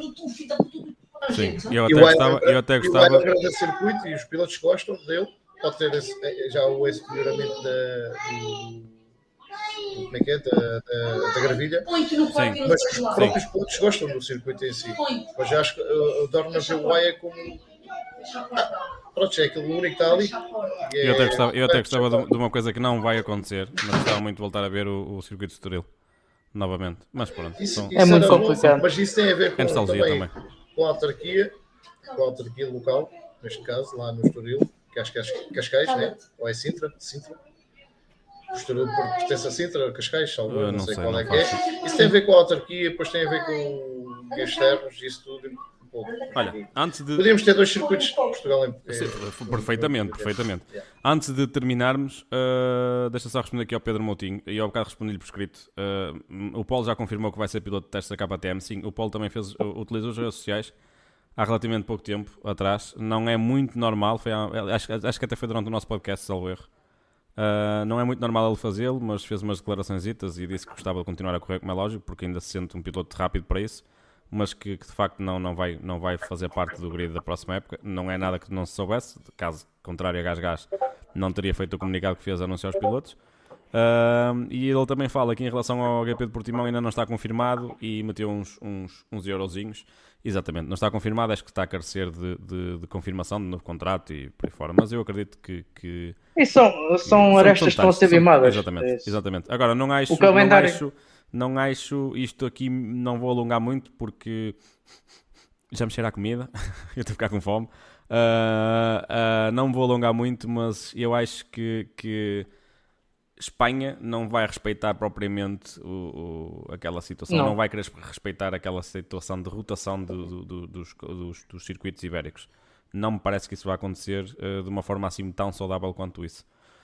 Portanto, Mas pronto, Aragão eh, entrou de João, Fernando, Ruben, alguma coisa a acrescentar que queiram. Só, só queria acrescentar uma coisa: corridas para este fim de semana. Vamos ter o FIM Junior GP, a penúltima corrida, eh, em Aragão, e também vamos ter a maior festa eh, do, do motocross a nível mesmo mundial. Vamos ter o motocross das nações, com os nossos três portugueses já representados: o Visoteiro, o Afonso Gomes e o Paulo Alberto. eh, curiosamente, todos em Yama, mas eh, esperamos que eles apurem e só lhes desejo o melhor e consigam um apuramento e, e para as corridas no, no domingo. Exatamente. Fernando, João, alguma coisa a acrescentar? Epá, eu, eu, epá, eu, tu estavas a falar nisso da relação do, do- rotação ibérica. Eu acho que a Espanha e Portugal têm os dois a ganhar com isso. Não acho que Vamos, vamos. é alguma coisa que nós não sabemos. A gente podemos eh, especular. Agora há uma coisa que nós não sabemos. É o, o facto de o porquê de carecer de um contrato. Se há dois anos e o ano passado, o que é que foi? Eh, foi o, o chamariz do, do, AIA e agora aparecer o parecer do contrato. A gente viu, por exemplo, no- na Índia, ao fim de 10 anos, voltaram e não tiveram um bom início. Mas para um ano já está outra vez eh, né, eh, no calendário. Não sei Exato. com este problema com o AIA, não sei qual é a situação. Temos um bom tempo, temos, o, o- bo- temos boas praias aqui acerca da- da- do circuito, temos tudo aqui no, no, para, para que. Temos condições, as condições estão reunidas. Vamos, vamos esperar pelo, pelo resto. Eu vou, eu vou rematar muito rápido. Eu normalmente evito, eu gosto- não gosto muito de falar desta parte política, precisamente porque a minha opinião eh, às vezes é um bocado percebida, é percebida porque também é um bocadinho contra a maré, mas é, eu acho que para mim isto é muito simples. Porque é que Espanha tem muitos grandes prémios, é muita coisa a favor de Espanha, é verdade. Mas uma coisa é, isto aqui podem arrebitar para onde quiserem. Vão à Espanha, as pessoas compram motas, as pessoas vivem motas, as pessoas assistem a motas. Uma pessoa vai a um café à uma da tarde, está a dar MotoGP, não está a dar a repetição do Manchester United que está a dar não sei onde, que está a dar noutros sítios. Yeah. Eles veem motas, eles consomem motas, eles metem dinheiro no MotoGP, eles metem miúdos no MotoGP, investem e depois Yeah. estão a tirar os frutos disso. Tem Sim, mais nesse- corridas, tem, tem toda mais a tem razão coisas nisso. que não têm porque eles também investem coisas que os outros não investem. É Porque aqui, porque aqui, aqui eu acho que o, que o que falta em Portugal, e também agora muito rápido, ah, é assim, eu estou de acordo que o pessoal veja futebol, é um desporto como todos os outros, to- toda a gente tem, tem direito a gostar do, do desporto em si. Ah, tenho amigos Olha- que já assistiram comigo provas de, de MotoGP e disseram assim, "Epá, esta merda afinal é altamente. E eu, pois, ah, e eu nunca me puxou para ver, só via futebol, o pessoal só vê futebol, só isto, só aquilo. E hoje em dia até assistem, são adeptos relativamente recentes da, da modalidade. E aqui em Portugal é assim: está a dar o campeonato português, acho bem que se dê ênfase ao campeonato português. Não está a dar o campeonato português. É interessante ver o campeonato da Arábia Saudita. É interessante ver o campeonato italiano. É o campeonato inglês. É o. Opa, se calhar até o campeonato marroquino. Não sei. Tem que dar todos os Tem que dar tudo. E, e as- os- a, a Sport TV, mesmo a Sport TV e por aí fora, e a Eleven, e por aí, é, é tá, destaca todas as ligas. E isto é, no fundo, sentar um português num sofá e obrigá-lo a ver o campeonato português e todas as outras da Europa. Enquanto que eles- poderiam dar um bocadinho de destaque a isto e não esquecer que temos portugueses em quase todas as modalidades desportivas. E dar um bocado de destaque à MXGP, a MotoGP, Superbikes eh, um bocadinho mais destaque do que o normal. Fórmula 1, E só, opá, e, Eh. e é o que é, aqui vive-se e respira-se futebol. E se não tiver a dar o nosso futebol, é melhor que esteja a dar outro campeonato Ué, qualquer. e ainda agora em 2030 vamos ter o Mundial. Tivemos o Europeu em 2004, vamos ter agora o Mundial, porque isto é assim: Portugal vive e respira futebol, nós temos futebol connosco. Espanha e Itália respiram motas como mais nenhum país e eles têm Mas é, mais eventos, têm mais propaganda, têm mais dinheiro e as coisas naturalmente vão para esses países. E em- e em- tem- Isso- Ah, é só para os espanhóis, é só para os... é por ser italiano, é Claro que é, porque eles consomem e eles metem dinheiro no desporto E investem nas- não, eles e fazem investem na desporto andar formação. como mais nenhum país faz. E já repararam se, que eles- se dependêssemos de Portugal, o MotoGP não ia lá nenhum, porque nós não vemos motos, Claro. não consumimos motos. E já- Quem faz desporto a andar são os, os italianos e os espanhóis. E já, e já repararam É noutro o que é. Eles tão depressa enchem um estádio, que tem estádios gigantes em Espanha, tão depressa enchem um estádio de um, um, eh, um Camp Nou, um estádio Sant- Santiago Bernabéu por aí fora, à pinha, para qualquer tipo de jogo, como enchem um autódromo. Yeah. e só, só mesmo aqui para. E- e- e- e desculpa- o desculpa, basquete, o ténis, Sim, e, O e como eles- e como eu aqui não tenho aqui pessoal na, na, na Galiza, 1. es- espanhóis que, que conheço e que, que vou falando, é como eles dizem, eu consigo ver tudo. Eu vejo um jogo, neste caso até foi um colega do Celta de Vigo, e ele eu vejo um jogo do meu Celta de Vigo, até posso ir ao estádio ou ver na televisão. Acabando o jogo, a mim não me interessa o jogo do Barcelona, nem do Manchester, nem do, do da Juventus. Pego nas minhas trouxinhas e se estiver a dar MotoGP, eu assisto MotoGP. Basta, eles tiver- Há espaço para tudo. fazer duas coisas. Vão comprar um jornal desportivo português e comprem um jornal desportivo espanhol e comparem. Vocês vão ver que o jornal espanhol continua a dar mais destaque ao futebol, porque é verdade, é o desporto rei e é justo que seja, porque há mais gente interessada a ver. Claro. Mas chegamos ali a um terço do jornal, começa a passar basquete, começas a ver ténis, começas a ver uh, os desportos motorizados, começas a ver outras coisas. Nos nossos, é quando chega à última página, um quadradinho ali. Exatamente.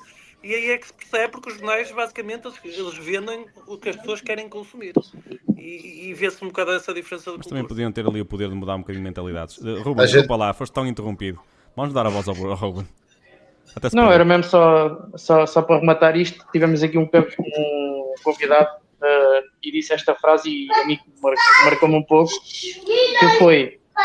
eh, que foi. eh, que é o Dinis Borges, quando vai à Espanha. Aliás, quando está cá em Portugal, as pessoas voltam-se qual é o desporto que tu fazes? Ando moto. E as pessoas, a sério, isso não é perigoso e não sei o quê. Eu diz, em Espanha as pessoas na rua são só mais um.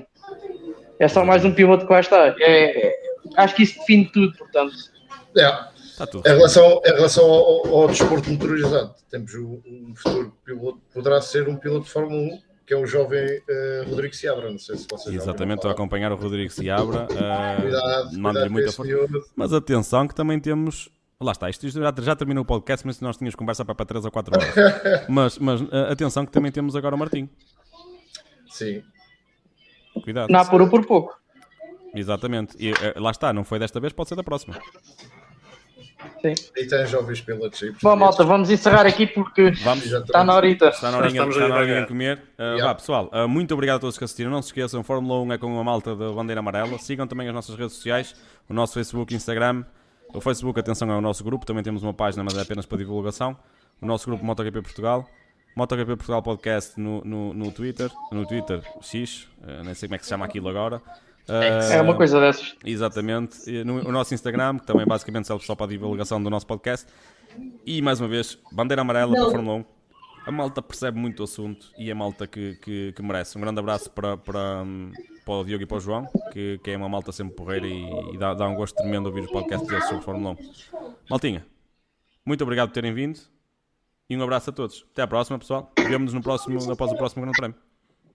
Tchau, tchau. Obrigado. Boas. Tchau, pessoal.